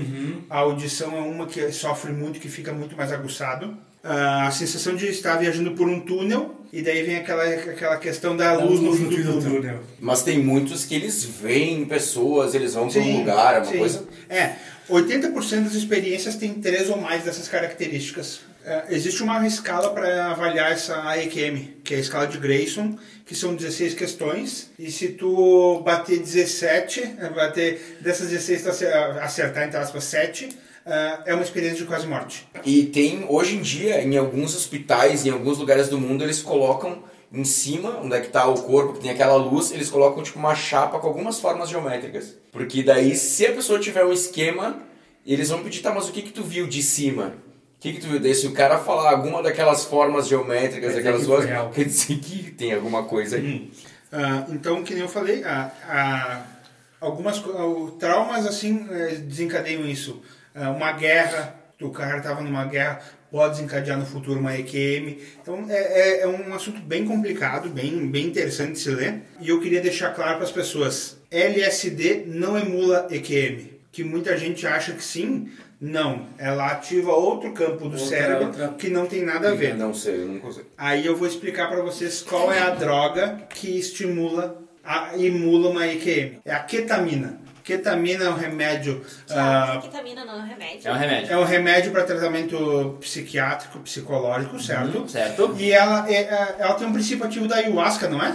É Ela- discutível. É, a ketamina, teoricamente, ela, ela atingiria a junção temporoparietal, que é a parte do, da EQM. Então o Grilo vai falar para nós essa, Tudo esse isso. discutível do ayahuasca É. ter ketamina ou não. É, na verdade, assim. Tu ah, pode receitar isso, Bruno? Não posso aceitar nada, meu amigo. o, meu, o meu conselho teve a opção, inclusive, de dizer se poderia ah, o psicólogo passar a receitar a medicação e negou, mas é óbvio, né? Não sei bosta nenhuma. sei porque gosto de ver isso, mas enfim, tem muito colega que não tem a mínima ideia. Ah, é, é cetamina, tá? No Brasil a gente normalmente Ah, chama de tá. cetamina, só, mas é chatice. O que que acontece? Tu tem muita, muita, muita coisa natural que tu não tem explicação. Tu não sabe o que que tem lá dentro. Então, assim, ah, hoje em dia a gente sabe que o nosso país ele é ponte de captura de material biológico para fazer teste, para fazer remédio, para fazer creme, para fazer tudo.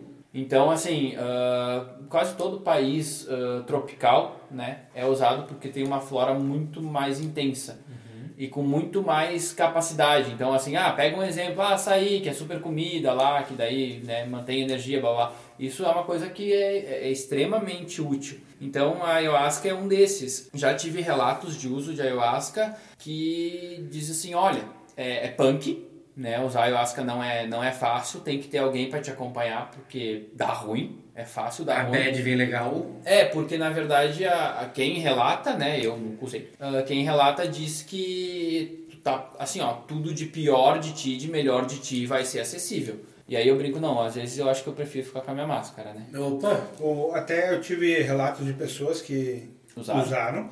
Elas falam que depende muito daquilo que tu tá mentalizando antes de chegar lá. Uhum. O que que tu espera che- ver lá? Ver entre aspas, né? Sim, sim. As pessoas que eu conversei diz que é revelador. É. As pessoas que me relataram, a Pri estava junto ouvindo, inclusive, ah, falaram que um dos grandes problemas é a liberação de fluidos que acontece no é local. isso, diz que vem, vem firme. Vem por tudo, É, só não sai pelas orelhas baixo. que não tem um caminho por É. ali. Nossa, nós somos de velório e confusão. Eu esqueci de falar que o pirata tá, tá numa empreitada nova para ser, verdade. pra ser coveiro. Bacana isso aí, cara. Bacana Eu passei na frente da casa esses dias e ele, ele tava gritando, eu vou enterrar esse pau no cu. Vamos, vamos dar uma, uma aliviada no programa, então. Ah, Vamos falar sobre acidentes. vamos falar sobre estupro. A gente fez uma enquete, duas enquetes inclusive. Inclusive, uma muito polêmica eh, que eu vou falar. A irmã do Zaka falou que não acredita em vida após a morte. Ela, ela votou que não. A vida após a morte, eu também vou dizer que não. É, que eu acho que é- é vida após a morte é um termo que a gente usou errado, É, pode ser. Eu acho que a gente usou Se errado. tu dissesse a vida eterna ou vida, enfim, com Deus, a gente acredita. mas é após a morte. vida- mas é que a vida pós-morte seria a reencarnação. Eu lendo assim, Não, não, assim, não, não. Ah, eu acho que nós É, fizemos cagada. Bom, é. gurizada, Ou na próxima coloca entre parênteses explicando. explicando, né? Bom, de, É. de qualquer forma, deu 41 pra sim e 59 pra que não acreditam em vida. Então, talvez alguns desse não era pra sim. Pode ser. Fizemos cagada. Então foi votação recorde, cara. 3 milhões de pessoas votaram. Caraca, velho, batemos lá, chegamos. Não é. Pô, que bacana, Não, né? Que já- legal, né? Parabéns, gurizada. Esse Muito obrigado, 41 obrigado. para 59 não é 41 para 59, é 13 de 41, como diz a Dilma, que dá. Bom, e a gente pediu também para as pessoas mandarem pra gente as músicas que seriam as suas últimas músicas. Que músicas que você botaria a tocar no seu velório que não poderia faltar. Então eu fiz uma lista aqui. Vamos começar aqui. A Daniela Dallagnol, a Tulemon, do Megadeth. Rafael Erlo mandou pra gente The White Buffalo, Come Join the Murder. O Lucas Fogaça, nosso amigo, Highway to Hell, do CDC. Puta. Puta merda, esse aí boa. tá bem encaminhado, né? o Matheus Silva, que sempre participa aqui com a gente, mandou também a Tulemont, do Megadeth, e Queen's Reach Silent Lucidity. O grande, que não pôde participar aqui com a gente hoje, Going Out in Style, do Dropkick Murphys. Rafael Basso. Aí, grande estilo, é boa grande estilo, né? Rafael Basso mandou o ciclo da banda Uniclans. Pedro Sartor, que também não pôde estar aqui com a gente hoje, que está trabalhando. Mandou The Clairvoyant, do Maiden. Ah, eu já tinha notado. Eu sabia que... tu- Minha mãe acabou de me jogar uma- um bilhete aqui, que nós estamos gravando aqui em casa, que nós não estamos no estúdio. E ela disse Alphaville Forever Young. Boa, boa, Boa música. A Nath, irmã do Zaka, mandou Coisa Linda do Thiago York. E a Tallien mandou This Life do Curtis Stigers em parceria com The Forest Rangers. O Pirata, eu não sei porquê, mas é de uma banda chamada Village People Macho Man. Ele- Não, tô brincando. O- It's Raining Man, na verdade. Aleluia. Na verdade, o Pirata mandou Marcha Fúnebre, que daí é do Frederic Chopin, que inclusive, para quem é mais chato, que tá escutando isso aqui, que é mais erudito, é a Sonata para Piano número 2 em Si bemol menor, Opus 35. E para não dizer que eu não ensinei nada nesse programa aqui, quando tu vê ali, por exemplo, Opus no final de qualquer composição de qualquer compositor, tu vai ver OP e um número. É, esse OP é obra. Ele significa obra. Ou seja, por exemplo, a nona sinfonia do Beethoven, tu acha que é a nona composição dele?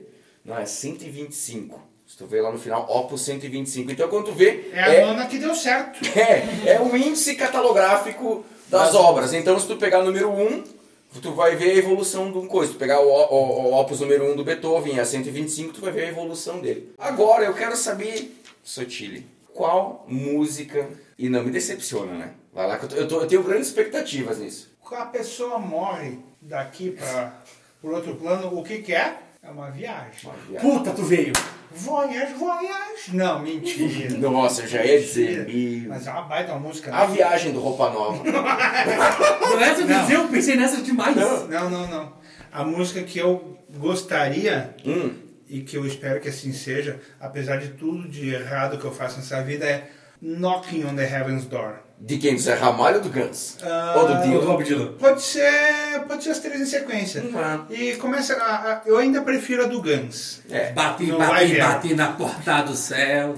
Camila, A minha tinha que ser Barões da Pesadinha. tu imagina todo mundo aqui, ó, no ritmo pisadinha, contagiante, rapaz. A fivela lustrada. A Fifi, E o chapéu é cabeça. louco, rapaz. E tu, Zaca? Você quer falar de verdade ou assim mesmo? né? Não, não. A de verdade é Noites Tra Traiçoeiras, né? Música católica, muito bonita. Muito bom. Que sabe quem canta? Uma, uma parceria incrível. Padre Marcelo. Gustavo Lima e o Whindersson Nunes. Padre Marcelo, Marcelo Rossi, O Fofão. famoso fofão da festa bariátrica, e Belo, logo depois saiu da cadeia. Tu tá aí de brincadeira Eu comigo. juro por Deus, procura depois. Jesus. Que pra mim, já contando aqui, podia ser essa também, que é muito bonita. Tem outras também que cantam em todo o lado da minha, da minha família, que não é, tipo, é as pessoas cantando. Segura na mão de Deus e vai. Que essa Ai, eu começo a me chorar, me tremo que é tudo. triste, né? Nossa, é uma depressão. Ué, mas não é na etapa? Vai pra depressão, né? Mas Já assim, passa direto. Verdade, talvez ajude. Mas eu fosse escolher uma música assim, It's My Life, do Bon Jovi. Bon Jovi. It's now or never. Não, sabe o que eu gostaria, talvez?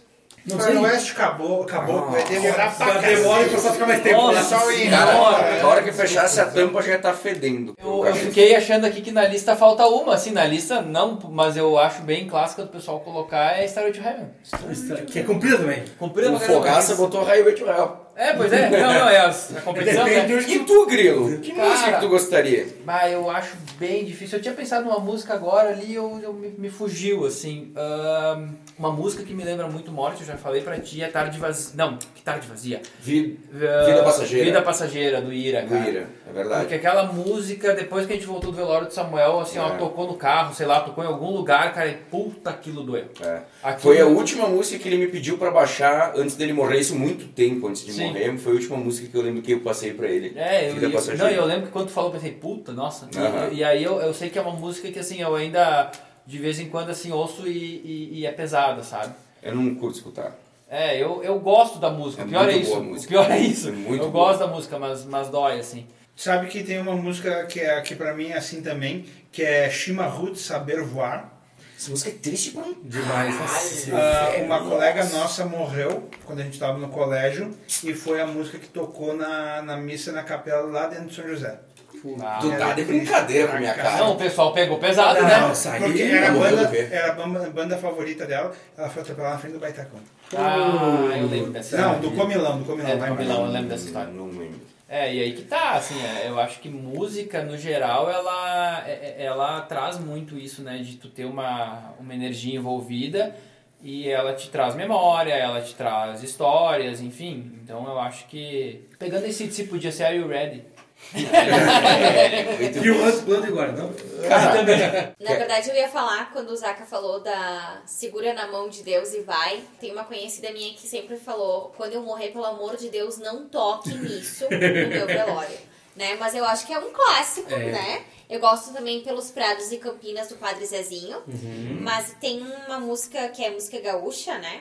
Aí. que é do Elton Saldanha, que é Aldebaran. Então ela fala quando eu morrer, per- ah, quando eu me for, vou direto para o céu de Aldebaran. É um céu campeiro especial, este céu de Aldebaran. Esse, essa música também foi uma música que marcou muito, de uma forma triste pra mim, né? Porque hum, o meu CTG fez então uma coreografia homenageando pessoas que já morreram um tempo atrás. Foi um trabalho muito bonito que foi feito utilizando essa música. E isso foi apresentado em novembro no Enarte. Em dezembro faleceu um dançarino, um colega, amigo nosso de, de infância, assim, né? E ele era uma pessoa super jovem também. E como foi muito perto, né? A gente cantou essa música no, no velório dele, né? No, no enterro dele. Então o pessoal do CTG, todo mundo entrou abraçado cantando essa música. Então é uma coisa que marca muito pra nós a- escutar essa música até hoje. Tem o canto alegretense a música veterano também, que é pesada. É verdade. Deus, E eu, eu lembrei agora, assim, que nós tava falando, fora a piada de CDC, blá blá blá. ah, eu acho que tem uma música que dos escoteiros a gente sempre usa, que é a canção da despedida. É, essa eu não Cara, consigo mais ouvir. É pesada, mas ela é muito esperançosa. Não, não é. Pra mim Não, não é mais. cara, isso não aí é porque pesado Tu chegou aí no, jeito, no- cara. a gente teve. A gente tem um amigo em comum, um grande amigo em comum que, que, que foi assassinado uns tempos atrás, Samuel Eggers.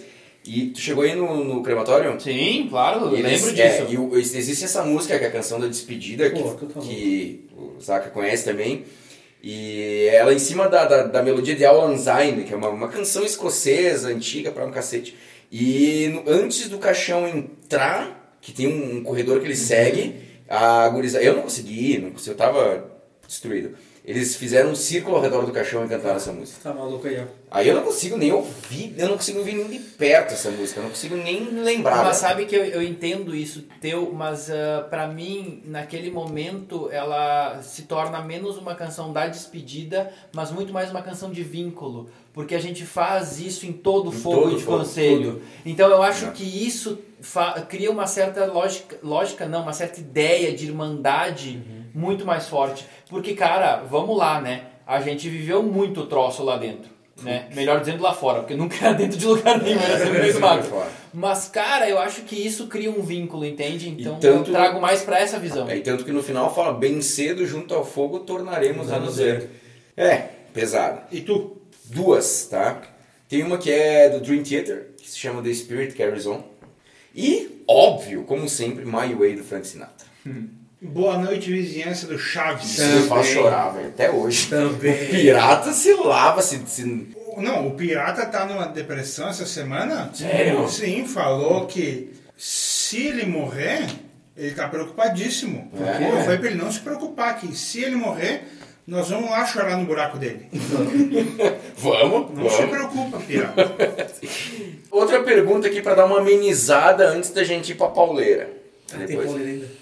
Se reencarnação existisse, Sotiri, de cara, que país que tu queria voltar, cara? Eu gosto do Brasil. É o único lugar que tem jogo do bicho, cara. Que é o melhor do mundo, velho. Não tem, Eu não consigo pensar nada melhor. argumento, eu gostei do mas é. argumento. Tem Pri, jogo do Tu bicho. que já conheceu um monte de lugar aí. Sempre, sempre, sempre Portugal.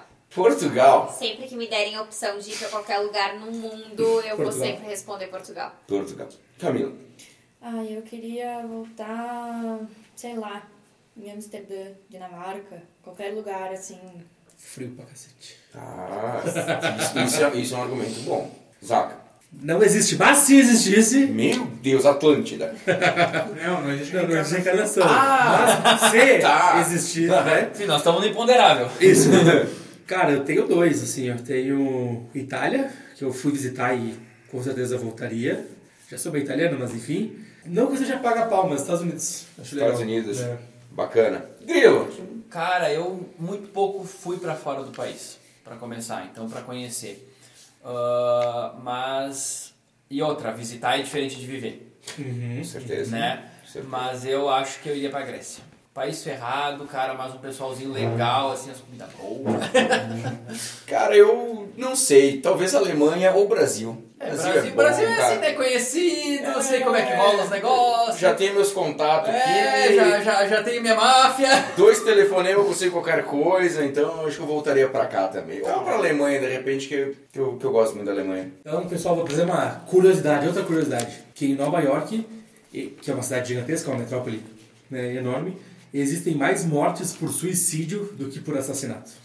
E um outro dado aqui que veio da OWD, que é Our World Data.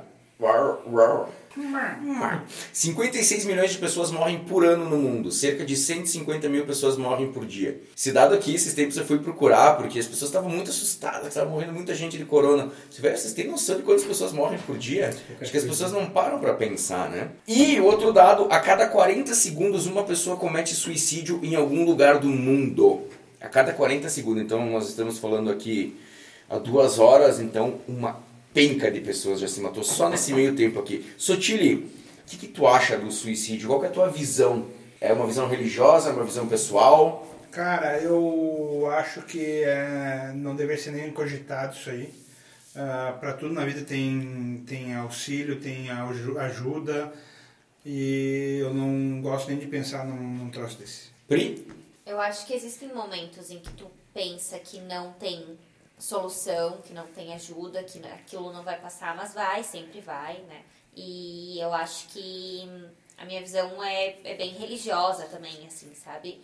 Ah, antigamente as pessoas que eram que se, suida, se suicidavam, elas nem eram enterradas no mesmo local que as outras pessoas que morriam de causas naturais ou de assassinato, enfim. E eu acho que é uma coisa a tentar contra a própria vida é extremamente complicado. Como o Sotiri falou, que a gente não deveria nem falar num assunto desse, sabe? Que deveria ser um, um tabu muito maior. Caramba, eu fiz alguma coisa no programa que ela me chamou de Sotile. eu vou, Eu eu, tô vou, eu vou. tentando, eu vou porque apanhar senão depois. as pessoas ficam pensando quem é Edu. entendeu? É, realmente, Edu, é. que nem a Camila falou, que ela não sabe quem é Eduardo. Camila. Eu também sigo na mesma linha deles. Acho que tem outras, ah, outras formas, né, de, de tu passar, não sei. Ah, eu acho que é muito. Não sei explicar, porque comigo já aconteceu. Ah, Tu já se suicidou? eu já me suicidei, mas né, eu fui, Não, é, mas- fui congelada lá dentro bem, já, já, né? As pessoas têm que pensar em suicídio ou pensar nas pessoas que têm depressão, nas pessoas que têm alguma, alguma, algum problema, não, não um problema, alguma doença, né? Ansiedade, síndrome do pânico, seja ela qual for. E tratar isso, tratar isso de uma forma mais, trazer mais como uma preocupação. É difícil pra mim falar sobre isso porque é bem complicado. É, eu acho que tem muita gente que fala, ai, porque isso é falta do que fazer, mas não é. Não é mesmo. As pessoas têm que ter uma preocupação maior, procurar ajuda e tal. Zaca. Cara, eu, eu acho que. Eu falo por mim, tá? Eu sou uma pessoa que gosta muito da, da minha vida, enfim. E pra pessoa chegar a esse ponto de pensar em tirar sua própria vida, é que tem algo muito errado com ela. Não digo na questão errado, ela estar errada. É uma coisa que. Uma coisa muito grave está acontecendo com ela, tá? Uma situação realmente muito difícil, que precisa de ajuda. E o pessoal tem que entender que tem que procurar ajuda. Nunca é normal pensar nessa, nessa saída. Agora, falando um pouco do lado religioso, antigamente, como a Pri falou, quem cometeu o suicídio não, não era no cemitério, enfim. E tinha muito disso na religião católica, meu pai fala que antigamente tinha muito disso, tá? Agora falando como, como minha religião, tá? Eu não penso que Deus, sabendo da dificuldade daquela pessoa, do que ela passou, do que ela enfrentou, do que aconteceu com ela, vai deixar de receber ela por causa disso, que ela se matou. Eu acho que ele é muito misericordioso para, enfim, deixar que uma pessoa tenha feito isso não entrar na vida eterna, enfim. Mas eu acho que é um problema. As pessoas têm que procurar ajuda. E quem tá perto tem que ajudar. Eu acho que não é justo com quem fica, principalmente. Porque quem fica sofre muito mais. Tu tem um, tu tem um problema que tu, tu tem um problema que para ti é muito sério. Para outras pessoas, se tu falar, pode se tornar muito sério. Elas podem querer te ajudar muito mais do que estão te ajudando. Se tu não falar, fica bem complicado. Ah, é fi- é, fica ruim da gente notar às vezes de fora. Sim, sim. né? Então não é justo com as outras pessoas, nem contigo, mas com as outras pessoas é muito pior porque elas ficam e tu não. Eu posso estar errada, até o, o Grilo vai falar melhor sobre isso, né? Mas eu acho que ainda existe muito tabu, ah, que nem a Camila falou, né? Que as pessoas te dizem muito, isso é falta de uma pia cheia de louça suja pra lavar. Ah, e não é, e as pessoas pensam realmente dessa forma, sabe? Isso vai passar, ah, se anima, sai da cama É bobagem. é bobagem da tua cabeça, sabe? E não é assim, né? As pessoas querem se ajudar às vezes e elas não têm forças pra fazer isso, né? Então eu acho que isso influencia muito nessa questão do suicídio, né? Que às vezes ah, a escuta que tu tem é uma escuta que mais te atrapalha do que te auxilia nesse sentido, né? É uma É isso que falar, uma escuta que não te ouve. É isso aí. Sabe que eu nunca tinha visto nem de perto, apesar de ter visto muitas mortes, nunca tinha acontecido suicídio perto, até que o meu melhor amigo se matou, O Guilherme. o Gueno.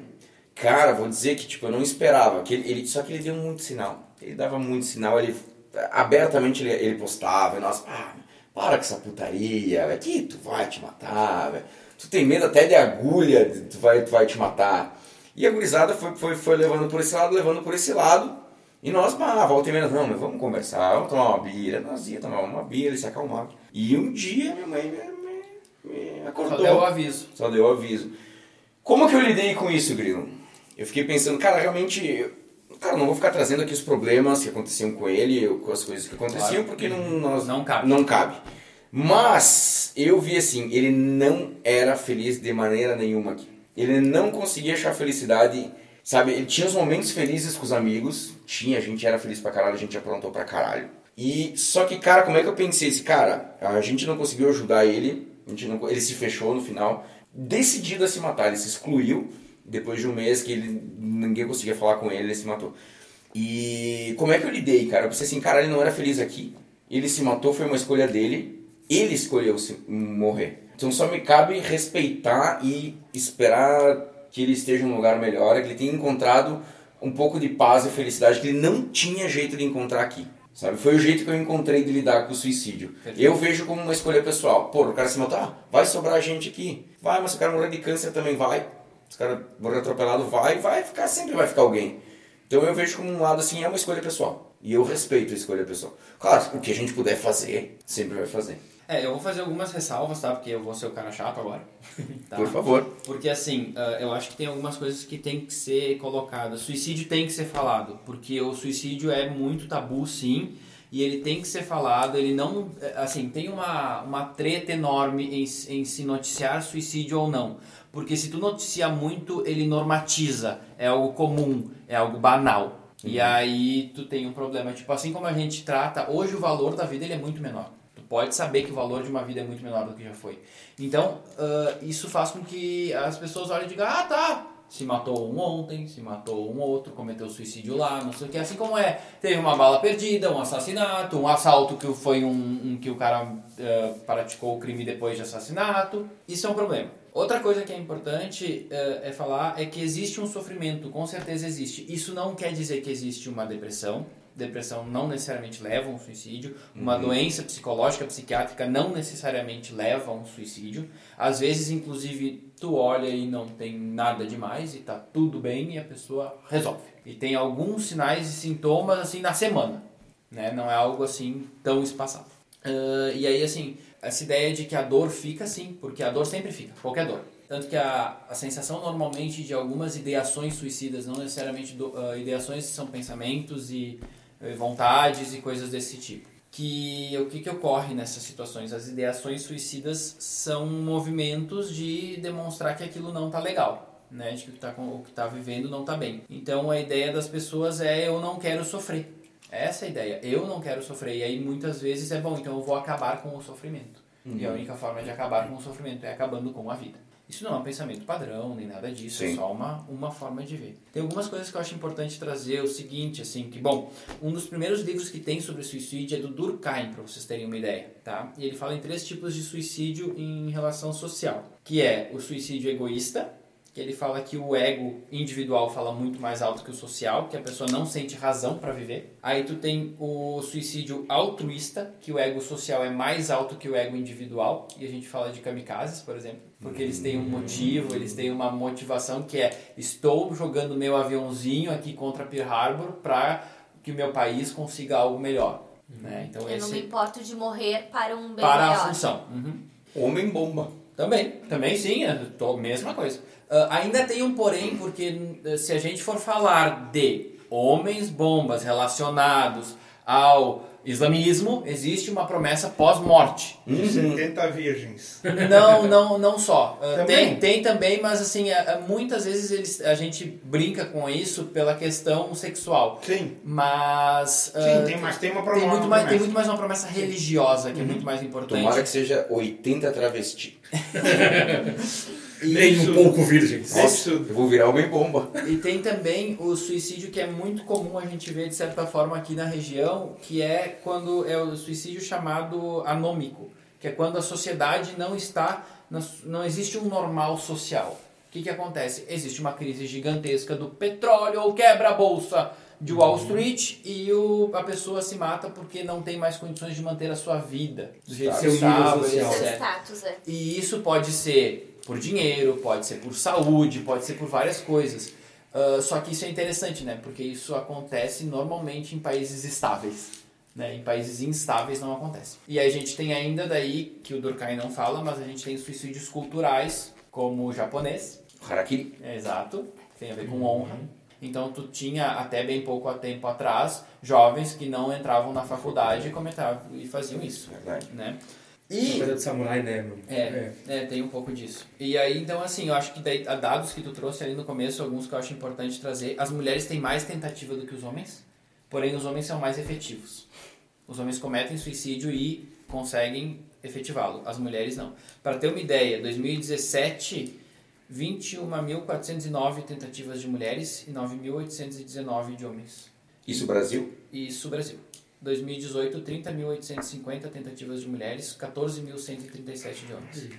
Enquanto efetivação, homens, eu não lembro de que ano é esse dado que eu não anotei aqui, Uhum. 10.218 efetivos e mulheres 2.828. Nossa, é bem diferente. A prevalência sempre é dos 15 aos 29 anos, isso é histórico, é muito comum, porque é uma época bem complicada, né, socialmente falando, e é 26%, de 15 a 29 anos de idade, 26%. Sei que é difícil, falar, meio pesado falar disso, mas as formas que eu acho interessante pensar, porque existe uma diferença muito grande também, mais letais, né, é o enforcamento, tanto por homens quanto por mulheres, e o segundo é veneno, mas o veneno é 12% os homens e 28%, e 28% as mulheres. É muito maior o envenenamento feminino. Seja por medicação, seja por envenenamento. E por arma de fogo, 11,3 os homens e 4,6 as mulheres. E eu acho importante, desculpa cortar, mas eu acho assim duas coisas ainda que eu quero falar que tem ainda o afogamento, que muitas vezes disseram que era impossível, Tu tá brincando, velho. Acontece. E tem uma Mas situação que aconteceu em 1963 com um monge no Vietnã, quando ainda era Vietnã do Sul e do Norte, que o cara cometeu autoimolação, que é atear fogo ao próprio corpo. E tem vídeo disso. Tem, Foto, tem, vídeo. a fo- tem a foto, a capa do Rage Against the Machine do primeiro CD, é isso. A foto eu acho que é um Pulitzer, não? É um Pulitzer. É isso, né? né? Cara, e o cara. E ele não se mexeu, Não, velho. Não se mexeu, cara. Cara, isso pra mim é assustador. Porra, Ah, cara. E aquele, e aquele é um tipo de suicídio altruísta. Altruísta, sim. Sim, é, Porque é. ele tá preocupado com o social. E tem Sim. uma, uma situação de suicídio que tá aumentando o número, que é o suicídio velado. Como é que é o suicídio velado no trânsito? O cara comete um acidente. Ah, foi um acidente. Tem, Joga em cima de um caminhão. teve, É. teve situações de pessoas que boicotaram o próprio carro.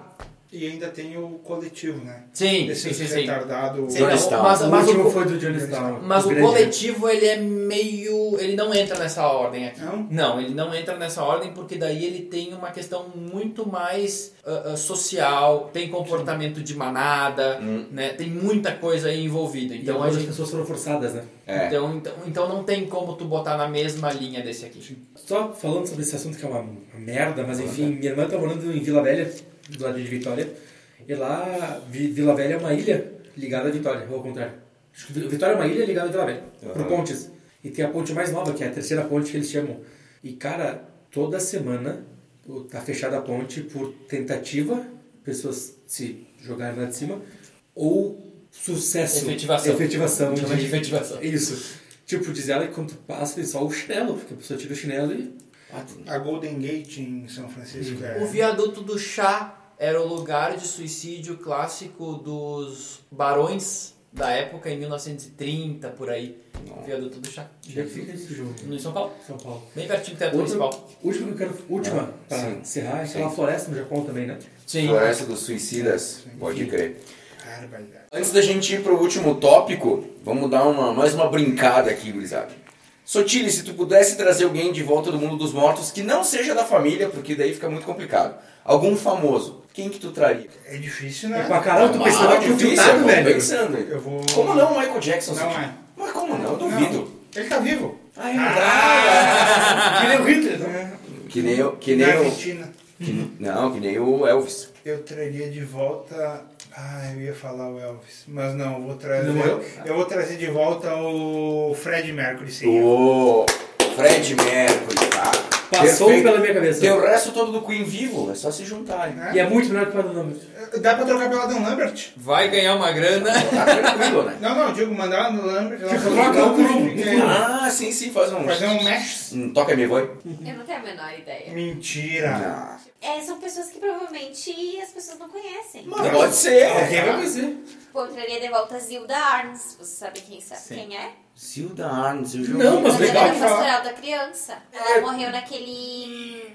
Foi um terremoto? que É, foi alguma coisa assim. Que ela Ah, tava é fora verdade. de outro país. Foi aquela missão de paz na, no No Haiti. Haiti, talvez É. fosse. No Haiti, Talvez que foi. É, Boa. que Aí, ó, viu? É, Sensacional. eu traria ou um tradicionalista que eu acho que era o meu grande exemplo, assim, que era Ciro Dutra Ferreira, um dos, ah, um dos fundadores do tradicionalismo gaúcho organizado. Um dos sete. Um dos oito. Um dos Sete oito. Um dos oito. Um dos oito. Um dos oito. Viu? Acertei. Acertou na segunda, Cala a Camila. boca. Camila. Eu acho que a Amy Winehouse tentaria dar uma, uma ajudada, assim, pra ela. Foda demais. E se ela tivesse tido o auxílio, eu acho. Uhum. Mais assim, ela teria talvez vivido mais que os 27 anos. e também a Zaha Hadid, que é uma arquiteta, Ela morreu? morreu. Quando ela morreu? Não, morreu acho que faz uns dois anos. é, dois anos. É, eu acho que seriam essas duas mulheres, assim, que pra mim são, eram inspirações. Zaca. Dois, o primeiro que eu pensei é o Papa João Paulo II. Bom. Que eu figura Ah, sensacional. Papa querido, papa fofo.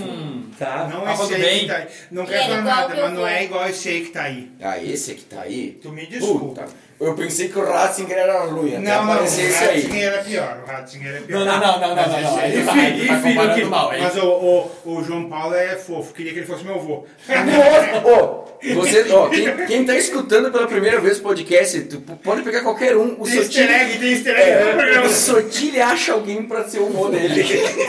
Não, vou deixar assim, vou deixar assim. O Papa. O Papa. Vai o Papa. Papa. Vai tu, vai tu, vai tu primeiro que eu Cara, eu ia, primeiro de tudo, um dos traumas da minha infância, eu ia trazer de volta o menino do filme Meu Primeiro Amor. Que ele mora nas no gato abelhas. das abelhas, pobrezinho. Nossa, eu, não, eu acho que é uma Macaulay. É uma Macaulay Culkin, né? é uma Macaulay Culkin. É, uma Macaulay Culkin. Eu É o traria o filme, eu. Macaulay Culkin. Que é amigo do Michael Jackson. Cara, na verdade, o- até o, o Zaka comentou o Senna. Teria muita gente que. Tipo, Barry Sheeney, que era um piloto de moto. Ah, Marco Timoncelli, que era outro piloto de moto. Nick Hayden, que era outro piloto de moto. Nick era- Lauda. Tá, Nick sai do piloto de Só outro moto. piloto de moto. Sai. Lemmy Kilmister no Motorhead. Nick, Ah, Nick. Lauda, Nick Lauda. que se Lauda. queimou com os amigos e morreu. James Hunt, Senna. Cara, eu acho assim, ó, ah, de gente famosa, eu acho que pegando os exemplos de vocês, quando ela fala da Zilda Arnes, por exemplo, eu penso, cara, seria muito legal. Mas ao mesmo tempo é alguém que fez o trabalho. Sim. Sabe? Alguém que, que, que tá ali, assim, já fez aquilo que deveria ter feito. Deixou a semente. É, é alguém que tem as coisas ali. Eu poderia dizer também, ah, o Stephen Hawking, sabe? Mas não, o cara já teve as ideias dele, sabe? Já foi. Já, não, já foi, sabe? Então, assim, eu acho que seria alguém que, que, que teria algo ah, de diferente a entregar. Tu pode dizer até o Senna. Teria, hum, já entregou, sabe? Já fez o que deveria ter feito. Eu, na verdade, assim, ok, a gente tá na, na- no terreno das hipóteses, né? Claro. Mas eu acho que é, esse tipo de pensamento traz um perigo Hum. pro pensamento. De tipo assim, bah, eu poderia trazer alguém, então eu vou trazer. Sabe? Isso, isso, é, isso é meio complicado. Então eu, eu acho que eu não, não traria. Não traria. Não traria. Com certeza, se o pirata tivesse aqui, ele falaria o O volante. pirata faria do- dois bolanhos e as pregas. que Que morreram. perderam, ó, o pirata perdeu isso aí fácil. Mas, ele, mas ele perdeu, não morreu, pode achar. Pode achar, não, pode pôr costurado de volta. Não, pode achar, todo mundo que tirou dele ele vai buscar de volta. Meu Deus, cara, ele vai ter uma, vai ter uma lista telefônica dessa É difícil de grossura. achar, porque todos os motoboys estão de capacete. Bom, pessoal, agora a gente vai para a última questão, que são as profissões relacionadas à morte. Muita gente diz que é a indústria da morte. Eu tenho uma visão um pouco diferente, que são o quê? Tanatopraxistas, coveiro, legista, necromaquiador, vocês sabiam dessa? Não sabia. Os caras ganham bem pra cacete. Amaral, o jogador, fazia maquiagem. Sério? Não sabia dessa? Não sabia. Ele foi coveiro e fazia maquiagem junto. Ô meu, esse cara tem um, tem um cul... três culhão. Vou contar uma história então. Então vai. Ah, quando a minha nona faleceu, o meu pai tava. ah, era mãe dele, né? Ah, ele tava em Curitiba a trabalho, enfim, e daí eh, demorou um tempinho até que ele chegasse. E aí, quando a gente foi fazer os, os acertos pra velório e tal, foi entre- entregue a roupa que a gente queria que eles colocassem nela e tal. E aí a minha mãe pediu se a gente poderia ver o corpo antes de ir pras capelas. Né, pra ver se tava tudo de acordo e tal. E aí, porque ela, ela queria ser enterrada com um lenço no pescoço, e aí a gente queria ver se tinha Sim, porque é uma coisa diferente também, ali, né? Uhum. E aí é, foi muito macabro, foi horrível, assim. ah, porque tu entra numa. Tipo um quarto todo branco, Uhum. as paredes todas brancas e só tem ali um caixão ali no meio pra te olhar, sabe? Tava Uhum. eu e a minha mãe. E aí. Ah, nós fomos lá e naquela ocasião, então, a minha nona tinha sido bastante maquiada por, um, por uma necromaquiadora. Uhum. E aí a minha mãe chamou, né? E a gente pediu pra tirar um pouco da maquiagem. E aí a, a, a profissional veio falar com nós, né? E aí ela bem querida, tudo, ela disse, ai, a senhora não gostou da maquiagem, né? Daí a gente falou, não, a gente gostou muito, mas a minha nona nunca usou maquiagem na vida. Então é capaz de chegar lá nas capelas e os filhos não reconhecerem ela, porque ela tá super maquiada, né? Então a gente pediu pra dar uma, uma suavizada, assim. E aí foi uma, uma, uma coisa assim que eu tive contato direto com um profissional viu desse, acontecer. sabe? Que é, ela limpou um pouco da maquiagem com um algodão, enfim, Uhum. retirou um pouco. E aí é uma, uma coisa, eu acho que nunca vai sair da minha cabeça, sabe? Uma lembrança, assim, que eu vou, eu vou guardar comigo, porque foi uma coisa muito macabra, assim. Nunca mais eu quero fazer isso de pedir pra ver o corpo antes de ir pra capela. Não, obrigado. Não, não, tudo de boa, tranquilo. Alguém tem que fazer, só Posso dar um lembrando assim, alguém tem que fazer. Posso dar um quebres na parte ruim? Hum. O pirata tava trabalhando pelo emprego. Se relacionou com uma pessoa no trabalho. Primeiro dia dele no IML. O- Muita gente fala que é a indústria da morte, cara, mas pensa bem, cara, pra mim é a indústria da vida, velho. Cara, tu imagina se tu tivesse tu que lidar com o corpo, preparar. Cara, ali já tem um cara que prepara, que manda pra capela, o cara que pega o caixão de um lado, leva pra outro, o cara que queima, tem o cara que prepara o morto, tem o cara que, que né? Tem o churrasqueiro, o, o, o cara do, da crema, crematório, desculpa. Sabe, eu acho que é uma coisa. Inclusive, sabe quanto movimenta por ano isso? 7 bilhões no Brasil. É um mercado bom, velho. Tem, Tem as carpideiras também, né? Que tu não deve ter colocado aí, mas que a gente já falou É. no programa anteriormente. Também, Mas isso né? existe ainda? Existe. Tipo, No Nordeste é muito comum. sério? Sério. É verdade. E outra, vai pra velório no interior daqui. Não precisa ser longe. Daqui. Tem janta. Sabe, É, cara? É, é muito diferente, né? diferente. É muito diferente. Por quê? Porque as pessoas às vezes faziam. Hoje é difícil, mas muitas vezes faziam em casa. E as pessoas Ah, iam na casa. E aí, tipo, tinha que dar comida pra aquela gente. Cara, era, era, era muito louco. Tem uma piada que diz assim, ó. O velho o velho tava, tá lá todo ferrado, né? Aí tá pra morrer. E aí ele diz pro neto dele. Meu filho, vai lá pra tua nona e pede que eu tô sentindo o cheiro de biscoito dela, eu quero um biscoito. Aí o neto, tá bom, tá bom. Aí vai lá o neto na, na avó e volta. Meu filho, por que tu não trouxe o biscoito? A avó diz que é só velório. Posso só uma coisa que me irrita muito Ah. no jornalismo. Ah, Não corre risco de vida, que as pessoas falam. Mudou pra não corre risco. é. Não, é, é, alguns falam não corre risco de morte, mas alguns ainda falam não É? corre risco de vida. Que pena, morreu então, né? Só falando agora de. Vocês falaram de eh, velórios e indústria e tal. Existe uma tribo na Índia onde o nascimento dos bebês é celebrado como uma espécie de velório e a morte das pessoas é um grande dia de festa. Olha ali. que loucura. Que bela lição, hein? Cara, e, por exemplo, tem dois documentários que eu quero deixar e, cara, assistam, que é bom, não é pesado, é tranquilo. Thanatos, O Olhar de Quem Vive da Morte, e um outro, é tudo de 20 minutinhos, e o outro é Operários da Morte. Os caras às vezes falam, bah, quando eu falo, eu nem falo que eu sou médico, legista, assim, coveiro, porque se eu falo, as pessoas já saem de perto de mim. Ainda tem um tabu fudido nisso aí, cara. E tem outra, né? A pessoa que trabalha com isso, meu, trabalha com isso. Sim. Dane-se. É. Entendeu? É, é, é- é comum que a gente banalize aquilo que a gente vê todo dia. É, isso muito é, aí. sim. Então, tipo, pra ele é um corpo, assim como pra, sei lá, pra alguém é uma peça da Arandon. Tem um, um cara lá em- lá em Canela, onde meus, meus avós faleceram, que é sempre é o único cara que faz isso na cidade. Isso que é. Isso Bah, Isso de trabalhar com Isso trabalhar é o corpo do interessante, morto. né? Só tem um Enfim, cara. Fui ver, eu fui ver o corpo do meu tio antes de, de enterrar e tal. Aí eu falei, tá, cheio de canto assim. "Eu, Tu não tem medo? É, sei lá, esse cara. Falou, cara, eu tenho medo dos vivos. Do morto que eu tô acostumado aqui, tá tudo certo. Nunca reclamar. Nunca reclamaram do Nunca trabalho. reclamar. Levei ele no carro picando até lá no cemitério, não Todo falou esse- nada. Deu um pio. Todo esse assunto de indústria da morte, não sei o que, me, me dá vontade de voltar a fazer o que eu fazia antes de, de ser engenheiro e tal. O que, que tu fazia? Comia cu de curioso, vai!